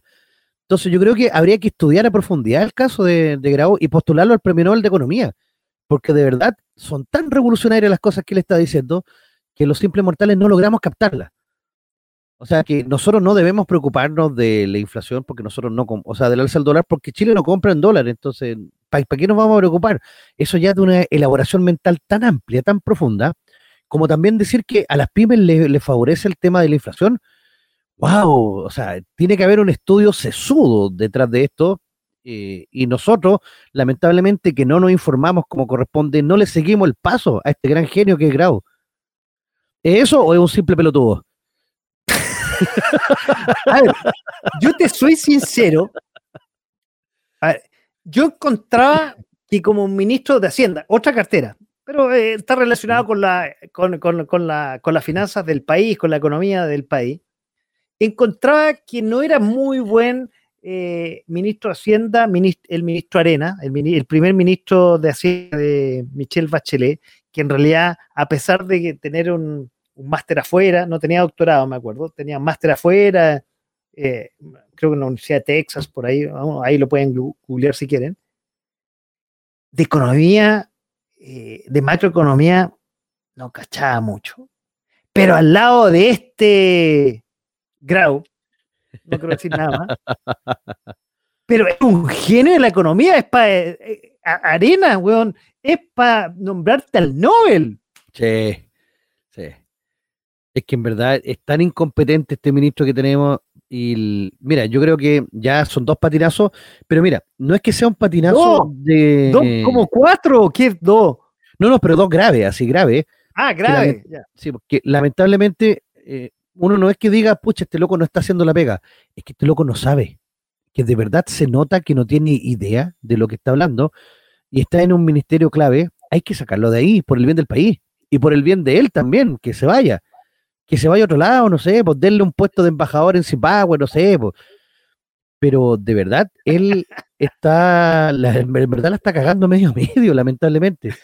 Entonces, sáquenlo de ahí, por favor, protejan ese cabro. Ahora, si realmente doctoré en economía o, el tipo es tan evolucionado en la economía que uno en realidad no cacha.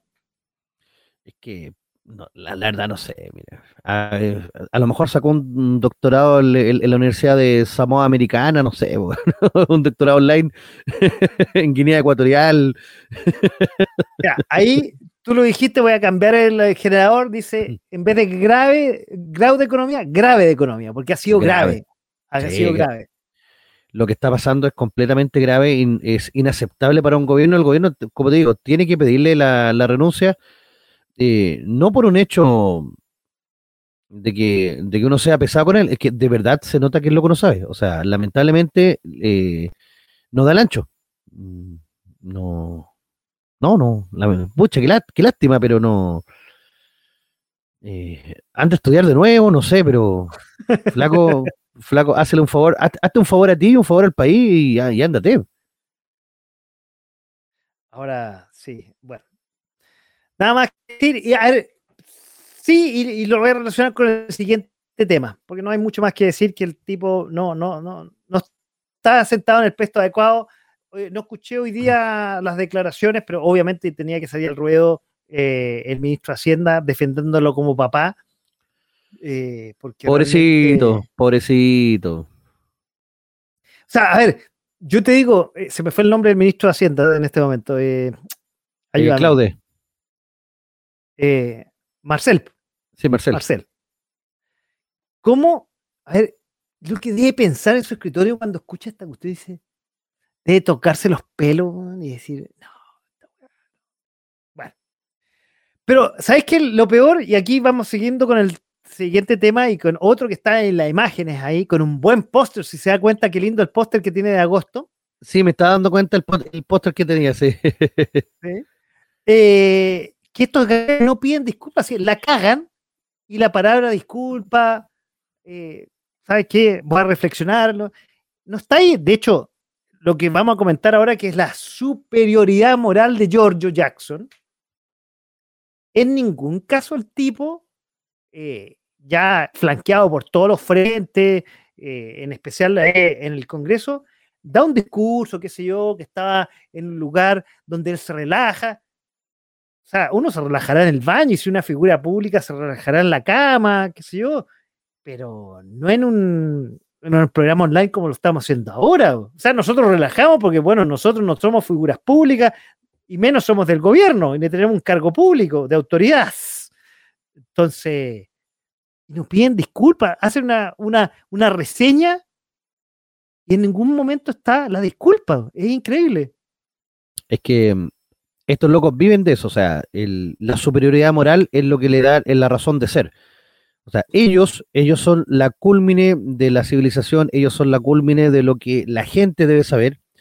Y lo más cómico es que ellos son todos unos burgueses que se disfrazan de pueblo porque el pobre pueblo es tan hueón que lamentablemente no saben lo que les conviene, pero ellos sí. Ellos, ellos saben a ciencia cierta lo que le conviene a la gente y al pueblo y por eso ellos no piden disculpas, ellos no hacen, no dicen ninguna cuestión porque para ellos lo que están diciendo es correcto y ellos se lo creen así, que es lo peor. Entonces, ellos creen que están en lo cierto. Por mucho que le puedan decir, oye, la cagaste, te equivocaste, ellos dicen, no, no, pero oye, si de verdad lo que yo digo es, correcto, o sea, ¿qué te pasa? oye, pero de ahí viene, no son 30 pesos, son 30 años. Y, eso fue la culmine de haber eh, durante mucho tiempo este grupo de estudiantes que estaban en el Congreso de denigrar y, de ningunear, esa es la palabra que andaba buscando, a los gobiernos de la concertación, de los cuales hoy día, y cada vez que necesitan ayuda, van a pedirle ayuda a papi, van a pedirle ayuda a la mami, que es el, siguiente tema que vamos a hablar. Pero, pero eh, realmente esta superioridad moral de, de este equipo juvenil es increíble, partiendo obviamente por su líder supremo. Claro, es que ahí, está el, gran punto, porque disparan a cualquier lado y lamentablemente no saben a quién, eh, si pueden herir a fuego amigo o enemigo. Y a ellos no les conviene tirarse en contra de la concertación, ojo, o a la desconcertación. Pero claro. Entonces, pero ah. es, lo que hacen, es, lo que hacen y siguen haciendo. Eh, pero cuando necesitan ayuda, van donde el papi, se sacan la foto, cuando digo el papi es, el señor Ricardo Lago, sí. Ricardo Lago. Y, y, si no, van y piden ayuda y tuvo que venir de emergencia la señora, la ancha comisionada Michelle Bachelet, que estuvo en Chile. Sí. Pero. Eh, arreglando sus maletitas, sus cositas antes de venirse a Chile y estuvo en Perú. Eh, y, en Perú dijo que ella está, no ha leído y no va a leer la constitución y parafraseó ahí un cantante. Eh, tú me podés ayudar, que más o menos cómo fue. Y se vino a Chile por temas familiares. Pero ahí se juntó por tres horas. El niño se juntó, fue a la casa de la reina a tocarle la puerta. Ya te dije que me parece extraño que él siendo presidente vaya donde los expresidentes eh, a pedirle consejo por tres horas. Hace pocos días llegó y se fue la mami y no grabó nada para la campaña de la pro. No sé si va a grabar algo para la campaña. Y eh, no sabemos cuál va a ser su papel para este eh, plebiscito constituyente del 4 de septiembre. Es que a lo mejor, a lo mejor, estoy, estoy lucubrando, ya ella se dio cuenta que no había nada más que hacer, que estaba todo perdido y dijo, patitas para que te quiero, que ni siquiera me asocien con la campaña de la prueba, aunque dijo ella que aprobaría porque la canción era como, eh, no es perfecta, pero se acerca a lo que yo simplemente soñé. Eh, qué buena canción de Pablo Milanés. Mm. Eso, tú siempre con los datos, yo, yo no, no, no me acordaba. Pero también le salió como como muy forzada, porque más encima te dice así como, no es perfecta, claro, todo el mundo sabemos que no es perfecta, es una, una mierda constitución, pero... claro. Entonces, el, lamentablemente no, no da el ancho, no está dando el ancho a la señora, aunque es la ancha comisionada, así que... Claro. Pero bueno, ahí, esa, esa foto que tenemos ahí que, estamos viendo, no es cuando ella fue antes, cuando él le pidió consejos cuando era candidato, ¿no? O cuando ya, ya había sido presidente. O, no, no, Pero cada vez que, que, necesita ayuda, van de los papis. Y, perdón, y digo los papis luego burlescamente, gobiernos que esto, eh, pandilla juvenil, ha denigrado durante tanto tiempo, desde que está en el Congreso. Y que la culmine, que no, es palabras de ella, pero en el fondo del estallido delincuencial, los 30 pesos y los 30 años. Es que claro, ahí también se, eh, se los ningunearon a todos y obviamente después, ojo, que Ricardo Lago en un primer momento no salió a defender su legado, es después que lo sale a defender. Y eso yo encuentro que se demoró mucho, porque él tendría que haber salido con todo a, defender el, modelo que impulsó, que le permitió a Chile crecer bastante. O sea, el, el tema de las privatizaciones y las concesiones wow, eh, eh, es súper potente.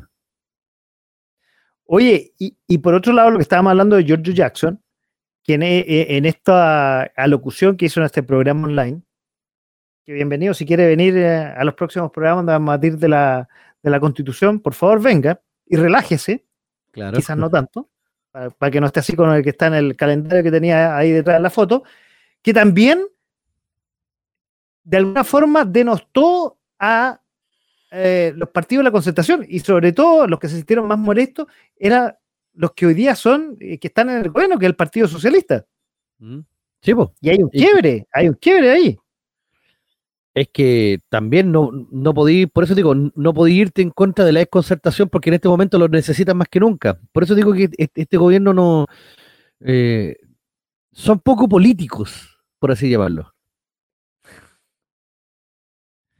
Bueno, la, soberbia los lleva a, cometer esos errores. Oye, ¿algo más con respecto al alta comisariado o pasamos con el siguiente tema? Vamos al otro tema. Vamos al otro tema, que ya ahí pongo inmediatamente eh, los titulares, que vamos a hablar de los bonos, del copago cero y del feriado que se nos viene. Oye, eh, Voy a empezar por el, copago, que desde septiembre, que, a ver, bueno, prefiero que tú lo comentes, yo voy a dar como el titular ahí y vamos a, a, desmenuzarlo. Desde septiembre comenzará a regir el copago cero de FONASA, que se incluirá el sistema de salud gratuito a más de 6 millones de personas pertenecientes a FONASA, que anteriormente debían pagar entre el 10 y el 20% del copago de sus atenciones en los recintos, y aquí está la clave, en los recintos públicos. Incluye urgencias, operaciones, atenciones odontológicas, salud mental e incluso medicamentos y prótesis tendrán gratuidad los tramos 6D. Y aquí viene la clave que quiero que comentemos. Las personas en FONASA que quieran atenderse en sistema privado de salud podrán hacerlo, no hay ningún problema, pero tendrán que pagar el bono correspondiente que ya ocurre en la actualidad. O sea, es un volador de luz lo que te están haciendo. ¿Por qué? Porque eh, esencialmente FONASA te permite eh, participar y, atenderte con eh, prestadores privados, eso no es ningún problema. Con los prestadores públicos, efectivamente te cobraban si uno iba a un hospital público, pero si te van a cobrar lo mismo en un hospital público que en un hospital privado, yo no me voy a meter al hospital público. Porque ahí tengo que esperar un mes para que me atiendan, tengo que, o sea, es un cacho. Entonces, ese copago cero, más que nada es como, no sé, pues, para el cagado que no quiera pagar, porque supuestamente si tú tienes letra C y D es porque en teoría puedes pagar un mono. Es más, el que tiene letra D, técnicamente le conviene estar en ISAPRE. porque el bono le sale mucho más caro porque pagáis la mitad del, del, de la atención. En cambio, en ISAPRE vaya a pagar un bono, no sé, por, por consulta médica de 600 pesos. En cambio, en FONASA lo vaya a pagar 3.500, 4 lucas, dependiendo de la, de la atención propiamente tal. Pero si lo hacía en un hospital eh, público, créeme que no vaya a llegar al hospital público y atenderte inmediatamente. Eso no va a ocurrir. Ni tampoco hacerte los exámenes como corresponde, eso tampoco va a ocurrir. Te van a dar una hora para que tú te puedas atender. Y por lo general, cuando uno va a los hospitales, es porque necesita una atención relativamente rápida. Obviamente no estoy hablando de ir a urgencia, sino que cuando uno se siente algo mal, ya partís para allá, pero si tenéis la oportunidad de ir a, uno, a un prestador privado, lo, lo vais a hacer. Entonces, y también, también, eh, no sé si está confirmado 100%, pero me parece que sí, que para poder financiar este famoso copago cero en hospitales públicos, eliminaron la platita que FONASA le ponía a la gente que se trasplantaba. Ah, diablo. Entonces, es como vestir un santo, desvestir un santo para vestir a otro. Entonces, toda la gente que estaba esperando trasplantarse que tenía FONASA, ahora no va a poder trasplantarse porque no va a tener la platita. Eso sí que es grave.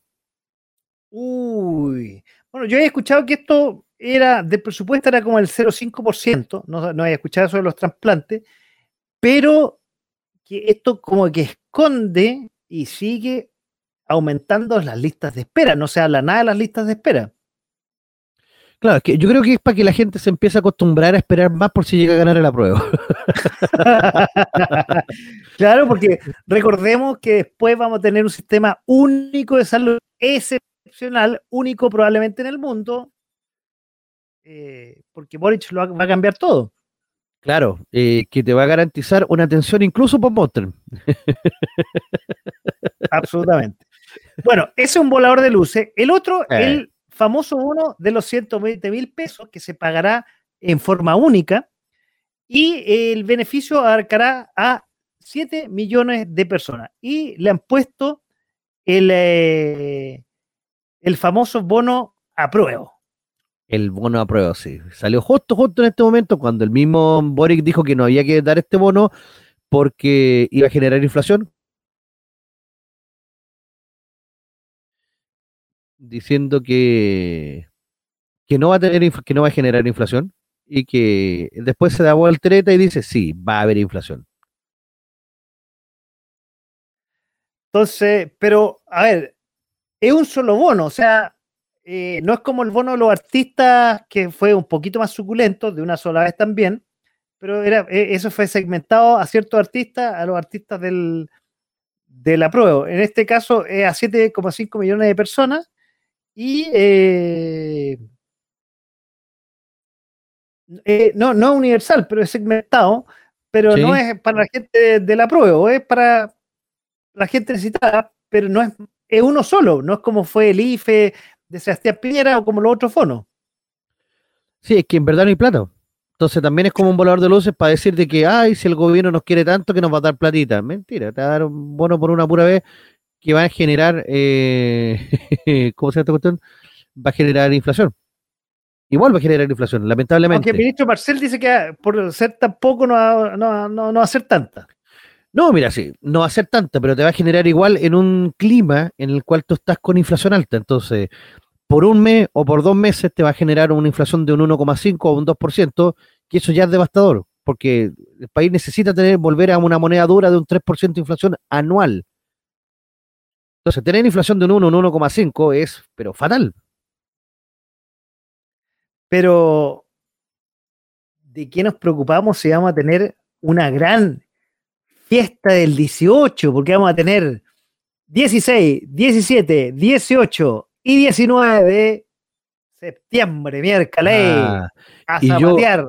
y yo 20, 21, 22, 23, 24 y 25. ¡Uy! Pobre hígado, concha, mi Sí. máquina. Uy, Pobre hígado, sí, sí.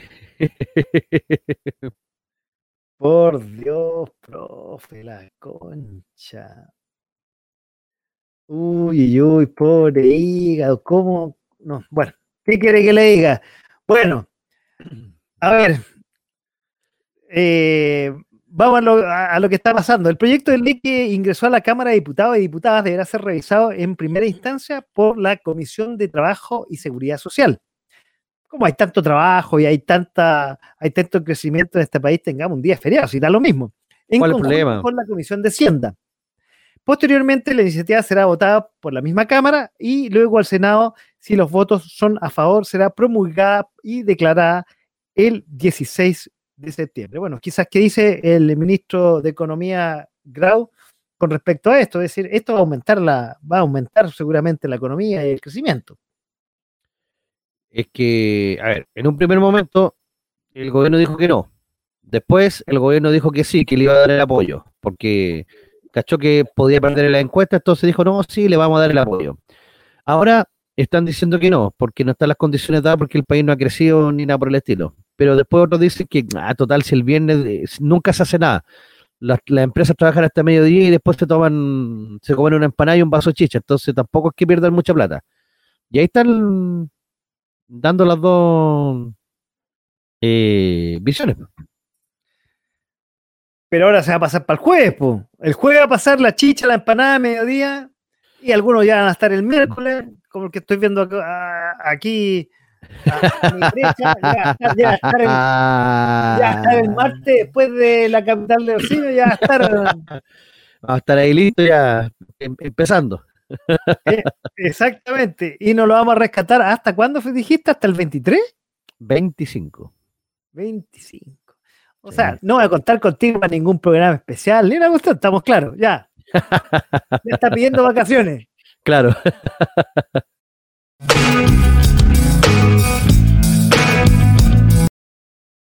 Ya, bueno, y ahora nos vamos con el bloque internacional. Después de un problema técnico que tuvimos ahí, nos vamos con el bloque internacional, donde, eh, así como en, en marzo del 2001, Domingo Cavallo asumió como el superministro y el presunto salvador del gobierno de Fernando de la Rúa. Sabemos esa historia del helicóptero después con de la Rúa. Sí. Sergio Massa, ojalá que no sea una predicción eso. Sergio Massa asume como un flamante superministro, y ahí sí que es superministro, ¿ah? de Sí. Economía, de Desarrollo Social, de Agricultura. Ahí economía es hacienda para nosotros, para que quede claro. Sí. Al que fueron subordinados las carteras, como te decía, de Desarrollo Productivo, que ahí es Economía, Agricultura, Ganadería y Pesca. Energía seguirá eh, bajo otra supervisión, un personal kirchnerista. eh, y está por verse qué va a pasar en el Banco Central Argentino. Y eh, las fichas se dividen por la continuidad de Miguel Peche, un amigo del presidente Fernández, y, o si no, un reemplazo que va a nombrar Sergio Massa. A ver, corrígeme si me equivoco, y bueno, eh, como dijimos, íbamos a tener a Andrés que nos iba a dar algo más en detalle de lo que está pasando, lo vamos a tener más adelante, su análisis. Pero Sergio Massa llega como a solucionar, él es abogado, era el presidente de la Cámara de Diputados, con un gran poder político, no es economista, pero este poder político le permite manejar a un gobierno que está entre los Fernández y Fernández, entre Cristina y eh, este hombre, se me olvidó el nombre del presidente, el nombre de Fernández, porque hay unas peleas internas y la única forma de resolverlo es poniendo a este como presidente en las sombras, que es Sergio Massa. Mira, más que presidente en las sombras propiamente tal, eh, yo lo veo como, como tratando de, de, colocarse como un salvavidas, porque la cuestión es que el, el, no tiene salvación en este momento los pobres argentinos.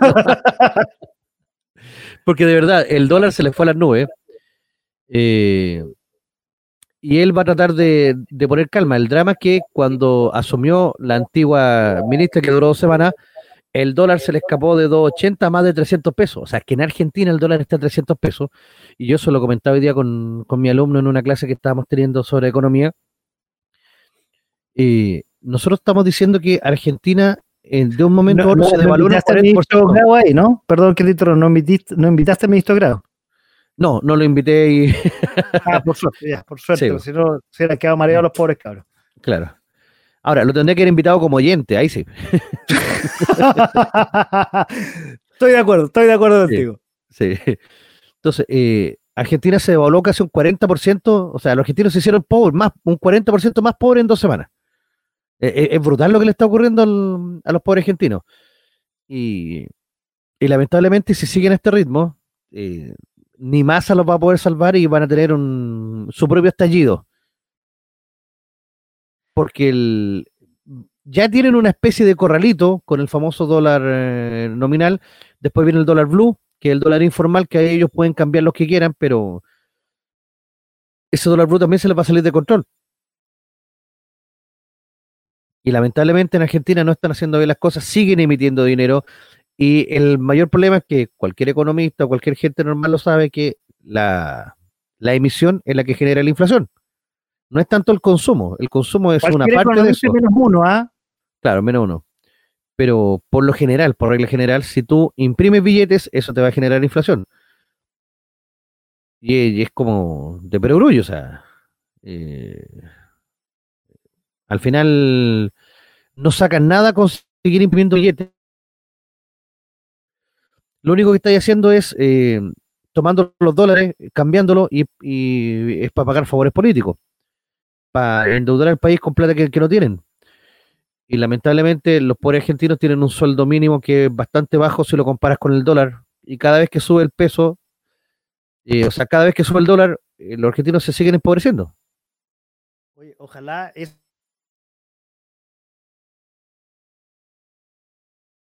ojalá que nos escuche el presidente Boric que sabemos que es un presidente de Kitsania y quizás le gusta jugar Monopoly, por ahí sí que estamos cagados. Algo pasó con el audio que te escucho con, con mucho ruido. A ver, vamos a tratar de mejorar eso, te, dejo, voy a tratar de mejorarlo. Ya. Entonces, veamos un poquito más qué es lo que está ocurriendo con el, con el tema de, de los mismos argentinos. Lamentablemente, en Argentina, al aumentar también su riesgo país, hace que la gente quiera sacar eh, dólares, lo mismo que estaba pasando como en Chile, pero allá lo están haciendo con, mayor agresividad. Entonces, el precio del dólar está subiendo casi ya descontroladamente y se supuestamente llega este ministro a tratar de hacer una inyección de, venta de dólares para poder frenar eh, esta alza. Entonces, el problema es que Argentina se está quedando sin liquidez y al quedarse sin liquidez, eh, ojo que esto también le puede pasar a Chile, eh, comienza a empobrecerse. Sí, lamentablemente, mientras más alto es el precio del dólar comparado con tu moneda, eh, significa que la, economía se termina empobreciendo. exactamente, no, no, no pude mejorar, no sé si me estás escuchando bien. No, sigue como un ruidito de fondo. Sí, sí, sigue, hay un ruido de fondo lo, he tratado de mejorar, vamos a ver ahí. Presentemos la, no sé si hay un, darle más tema, hay que ver qué pasa con, con masa, qué puede hacer la economía argentina. Eh, pero no hay mucho más que ver por, ahora y ver qué, qué, es lo que va a hacer. Tiene suprapoder, tiene que ir a negociar con el FMI, tiene que pedir lucas, porque si no, la cosa se le va a complicar. Sí, bueno, el Fondo Monetario Internacional siempre le va a pasar plata siempre y cuando los argentinos estén dispuestos a cambiar algunas cosas en, conceptos macroeconómicos. El problema es que los argentinos dicen que sí, pero a la hora de los que no los cambian, entonces al final lo va a ser cuático. Claro, veamos, veamos si lo puede hacer. Oye, y hablando de temas económicos, es lo que vamos a ver en la siguiente lámina, que es la tasa de interés en Estados Unidos. A ver, eh, el presidente de la Reserva Federal, que es como nuestra Banco Central, eh, Jerome, Powell, anunció la semana pasada que la Fed aumentó el interés en un agresivo 3 cuartos puntos porcentual, la mayor, y ahí vemos en el gráfico, en 28 años. Pero también adoptó un tono más sombrío en las reuniones anteriores, admitiendo algunos factores que están fuera de control. Y el objetivo de la Fed es eh, reducir la tasa de inflación en un 2%, manteniendo al mismo tiempo la fortaleza del mercado laboral. Eh, ha sido un poco, o es casi imposible, según eh, el jefe monetario, el jefe del Fondo Monetario Internacional, Ken Rojo, que la economía de Estados Unidos entre en una recesión y una, una recesión técnica. Está complicado. Sí, mira, el, principal tema con, la tasa de interés, para que a la gente le pueda quedar claro, ahí se acabó el pitito. Ya. Para que a la gente le quede claro qué es lo que ocurre con, el, con la famosa tasa de interés que, tanto se habla y que a lo mejor muy, poca gente lo entiende. La tasa de interés significa que eh, yo voy a subir la tasa para que los bancos, eh, al prestarse plata entre sí, eh, les sea más caro. Esto es eh, el inicio, porque el banco te va a subir la tasa a ti también. Entonces, si yo tengo una tasa más alta, mis créditos son más altos. ¿Esto se hace para qué? Para desincentivar el consumo. Entonces, si yo tengo que pedir un crédito, por ejemplo, para comprarme un auto, y ahora el crédito me va a salir más caro, no voy a pedir el crédito. Lo mismo pasa con la vivienda. El drama es que si tú subes las tasas de interés, es imposible controlar el desempleo. Si tú ya tienes un alto desempleo y tienes inflación, a eso se le llama esta inflación, que es uno de los peores eh, panoramas económicos que se pueda tener, porque irremediablemente el alza de la tasa de interés te va a llevar a un mayor desempleo. ¿Por qué? Porque si hay mayor tasa de interés y los préstamos son más caros, la construcción paraliza su obra. Si la construcción paraliza su obra, se van a despedir a la gente que trabaja en construcción y esa gente va a dejar de consumir. Y esa gente al dejar de consumir va a hacer que la gente de otras áreas, como el cine, como los restaurantes, como los bienes más de lujo, dejen de producir también y las empresas despidan a esa gente y así tenemos un círculo vicioso. Esto hace que el desempleo aumente, pero al bajar el consumo van a bajar los precios y con eso tú controlas la inflación. Y es súper importante tener eso en, en, cuenta, porque en Chile está pasando lo mismo. Mira, en Estados Unidos tenemos una tasa del 2,5, que para los gringos es altísima, pero nosotros estamos llegando al 10. O sea, hay países que son capaces de abrocharse el cinturón más rápido y evitar entrar en recesión, pero acá en Chile somos más porfiados. En Chile no, nos cuesta mucho bajar el consumo. Entonces, por eso las tasas tienen que ser mucho más agresivas.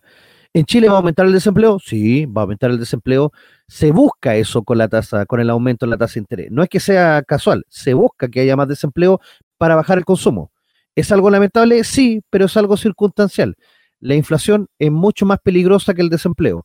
Por lo tanto, si alguien eh, en Estados Unidos piensa de que con una alza de la tasa de interés va a poder controlar el desempleo, eso es mentira. A lo mejor con un 2,5 no va a ser tan grave el desempleo que va a existir, pero va a haber desempleo. Y, buscan eso para que la moneda quede en un 2% anual, o sea, una inflación, una moneda dura y que sea controlable. El problema es que en Estados Unidos esto tiene que ser sí o sí, porque Estados Unidos tiene una de las monedas más importantes del mundo, que es el dólar. A Estados Unidos no le conviene tener inflación porque va a hacer que las demás monedas del mundo comiencen a ganar terreno sobre el dólar y la gente no quiere invertir en dólares porque no va a ser una moneda rentable, va a terminar perdiendo plata. Ese es un grave problema para Estados Unidos. Pero por Dios, qué explicación. Yo no tengo nada más que agregar. En esto eh, francamente no tengo nada más que Ahí arreglé el sonido, supongo. Sí, impecable. Impecable. Oye, en honor al tiempo, pasemos rápidamente porque ya estamos llegando casi a las dos horas de este programa, nos, estamos acercando a la medianoche y esta noticia no la alcanzamos a tocar en el resumen de la eh, de junio porque a pesar de que lo hicimos tarde, al día siguiente asesinaron al ex presidente, ex primer ministro, quiero decir, de, Japón, que fue impactante el asesinato, que podría cambiar eh, la vida en Japón para siempre, porque Japón no es un país violento. Y eh, no solamente asesinaron al que fuera primer ministro de Japón por mucho tiempo, muy importante, sino una figura clave en la vida política japonesa y probablemente el político más reconocible de las últimas tres décadas. Eso le pasa por andar metido en sectas, po. Exactamente. y ahí te doy la palabra. Justamente, dicen que el tema eh, de los asesinatos está relacionado con la secta Moon, que no es de la luna, nada que ver. No, es una secta estadounidense que es bastante poderosa y que, bueno, no es que sea estadounidense, pero en Estados Unidos tiene, tiene sus mayores eh, seguidores. El tema es que la persona que lo asesinó era un, un demente, un desquiciado, pero va a, tener, va a elevar las medidas de seguridad para el resto de las personas, porque no puede ser que una persona llegue tan fácilmente y mate mm, a un, a un político como este, independiente de que haya estado o no haya estado en una secta. Eh, al final la persona que lo hizo estaba loca, o sea, estaba desquiciada. Y loco y desquiciados te vas a encontrar muchos, pero muchos. Entonces, es, bastante peligroso que esto ocurra y que, y que quede, no voy a decir impune porque no va a quedar impune, pero que sea tan simple de, de que pase, propiamente tal. Entonces, hay una serie que se llama Monogatari, de anime en Japón, en donde se habla de que una de las protagonistas, su madre, fue asesinada por estar dentro de una secta que era muy parecida a la secta Moon. Así que capaz que el loco haya visto esta serie y haya intentado hacer justicia por sus propias manos. El profe con sus recomendaciones, Esa, eso me gusta, agrega ahí caldo a las noticias, eso, es muy, muy interesante.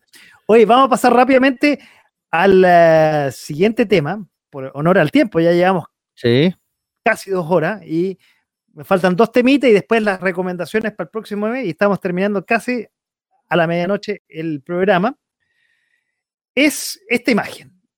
Lo anunciamos eh, la vez pasada, esto es breve, en realidad eh, renunció el mes pasado, el mes de, a fines de junio, Boris Johnson, el primer ministro del de, eh, Reino Unido, y quedaron dos posibles, no, dos reemplazantes, dos posibles reemplazantes, Ishi Sunak que es el ex eh, ministro de Economía que renunció, dado las controversias que comentamos el, el resumen del mes pasado, y Liz Tours, que es la actual secretaria de Asuntos Exteriores, como la canciller.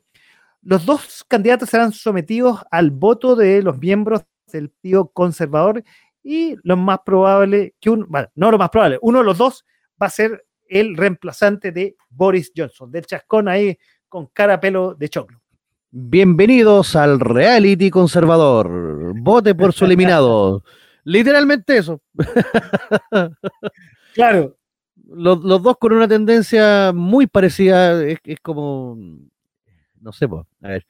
Era como escoger entre Siches y. ¿Cómo se llama el otro que estaba? Eh, Briones. ah, claro. No, bastante parecido los dos. y que eh, yo creo que corre con ventaja, en este caso, el, el ex ministro de, el, ex ministro de Economía. Porque él fue como uno, porque él fue uno de los que renunció y como que colocó la probidad por sobre todo. Entonces él, él, él, se muestra como, como el más bacán en este momento, como que el que tiene el poder de gobernar y el que tiene el, ojo, la superioridad moral. Vuelve esa frase. hizo, hizo, hizo una, una movida muy inteligente, renunciar cuando ya y, no defender la posición de Boris Johnson. Y lo que yo he leído, el tipo es de, eh, sería el primer ministro de origen indio, que es de origen indio, una familia bastante acomodada, y más encima se casó con una de las mujeres más ricas de la India. O sea, no, te puedo decir? loco, está, forrado también, sí que. Pero yo creo que él, va, él corre con ventaja en este momento. Bueno, eso va a ser una de las noticias que vamos a probablemente conversar en septiembre de eh, lo que va a pasar en este agosto, que hay mucha tijera que cortar. Bueno, si es que llegamos a septiembre, si es que ¿ah? llegamos a septiembre. Si es que llegamos a septiembre. Porque, bueno, esta noticia fue que fue como pecarle en la oreja a China porque eh, la vocera de eh, la Cámara de Representantes de Estados Unidos, Nancy Pelosi, viajó ya con... a, ver, el presidente Biden la exhortó a no visitar la isla, eh, pero ella insistentemente quería, porque está dejando la vocería, y quería ser la eh, mayor jerarquía en Estados Unidos en 25 años que visitara la isla. Y como te decía, fue como un, eh, un golpe en la oreja china, y de hecho el ministro de Relaciones Exteriores de Chino, Wang Xi, supongo que así se manifestó que su posición ante Washington era mermado por su credibilidad nacional. Esto quiere decir que eh, no aceptaba la visita de esta gran figura norteamericana y de hecho apenas se fue y antes que se fue un gran movimiento militar en las costas taiwanesas. Sí, efectivamente. Así es que si usted de repente ve que a las 9 de la noche o a las 12 de la noche comienza a brillar el sol, póngase de cabeza al suelo, póngase de cabeza en dirección al brillo porque es la primera parte que se va a destruir y así va a morir sin dolor. Claro, puede que no lleguemos a disfrutar del 16 de septiembre ni de la... Porque realmente esta señora quieto suda. ¿ah? No, es terrible del... O sea, el... Eh, lo que está haciendo Biden es de una responsabilidad increíble. O sea, más que Biden, sino que esta señora eh, es de una irresponsabilidad del, eh, con los chinos no se juega en ese sentido. Entonces, le estáis tocando la oreja porque en el fondo lo, estáis obligando a que respondan, porque si China no responde va a quedar como cobarde. Y va a quedar con que cualquiera puede venir y hacer lo que quiera con China. Entonces, eh, políticamente hablando, es muy complejo lo que se le viene, porque sí o sí tiene que responder, porque ya amenazó. Entonces, los países que amenazan y no cumplen es como, ah, si total dice y después no pasa nada. Eh, y, ya movilizó tropas, ya las tiene. Ojo que la, también las tropas estadounidenses, los portaaviones y los barcos están también frente a las costas de Taiwán en aguas internacionales. Es compleja la situación. En una de esas, solamente por un por un eh, desaguisado político, por un malentendido, por ver que la tiene más grande, eh, pueden causar hasta una tercera guerra nuclear. Entonces, una tercera guerra mundial la señora, por darse un gustito y dejar un legado, yo lo encuentro increíble. Por eso, es una responsabilidad pero brutal. O sea, si deja un legado, va a ser porque va a ser la primera pelotuda que, a, propiciar el, el, ¿Cómo se llama esta cuestión? la Tercera Guerra Mundial. Y tú sabes. La, Tercera Guerra Mundial. Las guerras empiezan por un pequeño estallido insignificante. Claro, si no, pregúntele a Frank Ferdinand. Absolutamente. La cacaíta que dejó el... que para mí es un grupo musical, entonces yo, yo te digo absolutamente sin saber. Otro día me vas a tener que contar. Oye, profe, ¿Mm? bueno, así estamos llegando al resumen de julio. Hemos tocado todo lo nacional, hemos tocado todo lo internacional, creo. Y eh, veamos qué es lo que hay que estar atentos para el próximo mes, eh, para ir cerrando el programa de hoy. Claro, eh, se viene la, la franja electoral, la franja electoral que va a empezar a decidir, a definir el futuro de la elección constituyente. Eh, se vienen las volteretas, van a haber volteretas, van a haber gestos de desesperación brutal, va a venir la política del terror, nos van a meter miedo, nos van a decir que si gana el rechazo se acaba Chile, de que, lo, de que la gente se va a volver a tomar las calles, de que se va a acabar el metro. Va a venir todo eso, téngalo claro, con confianza, nomás con confianza. Eh, el día 13 de septiembre va a quedar la escoba con, cuando el CERVEL publique las nuevas listas porque se van a encontrar que van a haber muertos que están inscritos. Está. Eh, va a ser va a ser potente esa cuestión, así que hay que estar atento ahí sobre un posible fraude que o la cuchufleta que puedan meter. Eh, y lo otro que hay que estar atento es el... No, abríguese bien, porque agosto siempre es el mes más frío, hay que pasar agosto. Eh, agosto los menea, septiembre se los lleva, también dicen por ahí, así que hay que tener cuidado. no la conocía. Sí, hay que tener cuidado. no la conocía. Muy buena. Oye, bueno, y eso ha sido el resumen de agosto, pues, profe. Oye, y como siempre, te quiero agradecer, eh, tú que estás ahí, ahí me voy a poner a la derecha, ahí estás tú, como siempre. Y quiero invitarte a siempre a cerrar, tú sabes, el programa con música. Porque ayer cumplió 96 años Anthony Dominic Benedetto, más conocido como Tony Bennett, conocido cantante estadounidense y uno de los últimos grandes crooners de mediados del siglo XX. Todavía está vivo el viejito. ¿Qué es crooner? ¿Ah? ¿Qué es crooner? No tengo idea. Crooner es un gran cantante, como fue ah, Frank Tim Martin. Ya, ok. Y se ha mantenido activo tanto en recitales en vivo como en grabaciones discográficas hasta su retirada en, en el 2021 a los 95 años de edad, donde grabó un disco con Lady Gaga. Ah, miércoles, poderoso el gallo. Su no, espectacular el disco, ¿eh? te invito a, escucharlo. Su repertorio se basa en estándares o canciones clásicas de la música popular estadounidense, básicamente baladas jazz. Y así estamos terminando este resumen del mes de julio, donde tuvimos la grata compañía, como siempre, de un grande, un literato, un gallo muy culto. Lo tengo aquí a mi derecha, el profe. Déjale. Bueno, profe, muchas gracias por esta noche, por haberme acompañado. y también, como siempre yo digo, a los que estuvieron al otro lado del micrófono y al otro lado de la pantalla. Chao, chao, nos vemos hasta el próximo jueves. Recuerden, este programa va a estar disponible en las redes sociales el fin de semana. Y el próximo jueves tenemos debate al estilo de a poco sin mascarilla. Chao, chao, buenas noches.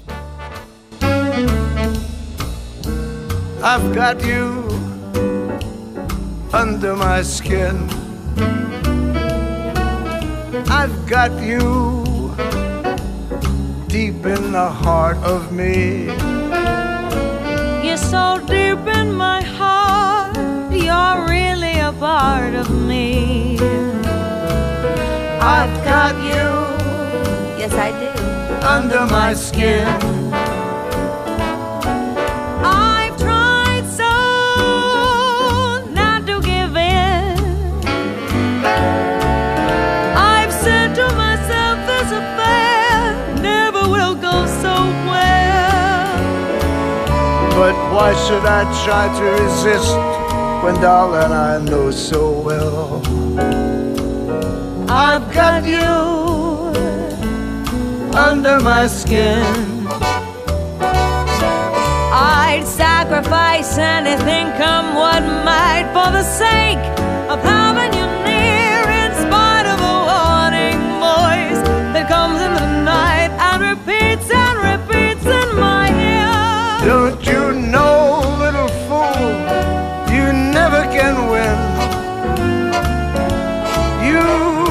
mentality. Wake up to reality. But each time I do, just the thought of you makes me stop before I begin. Cause I've got you under my skin.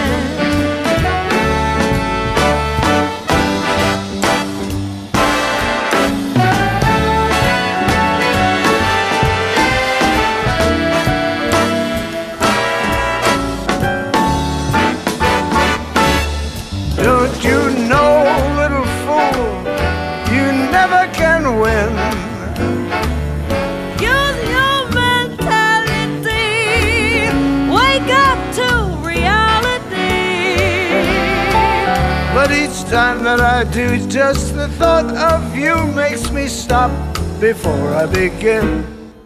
Cause I've got you under my skin, and I love you like a tattoo under my skin. under my skin. Yes, I've got you under my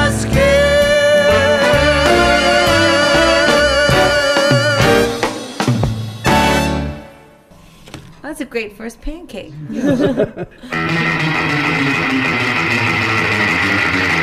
Esto fue en Punto FM y sus redes sociales.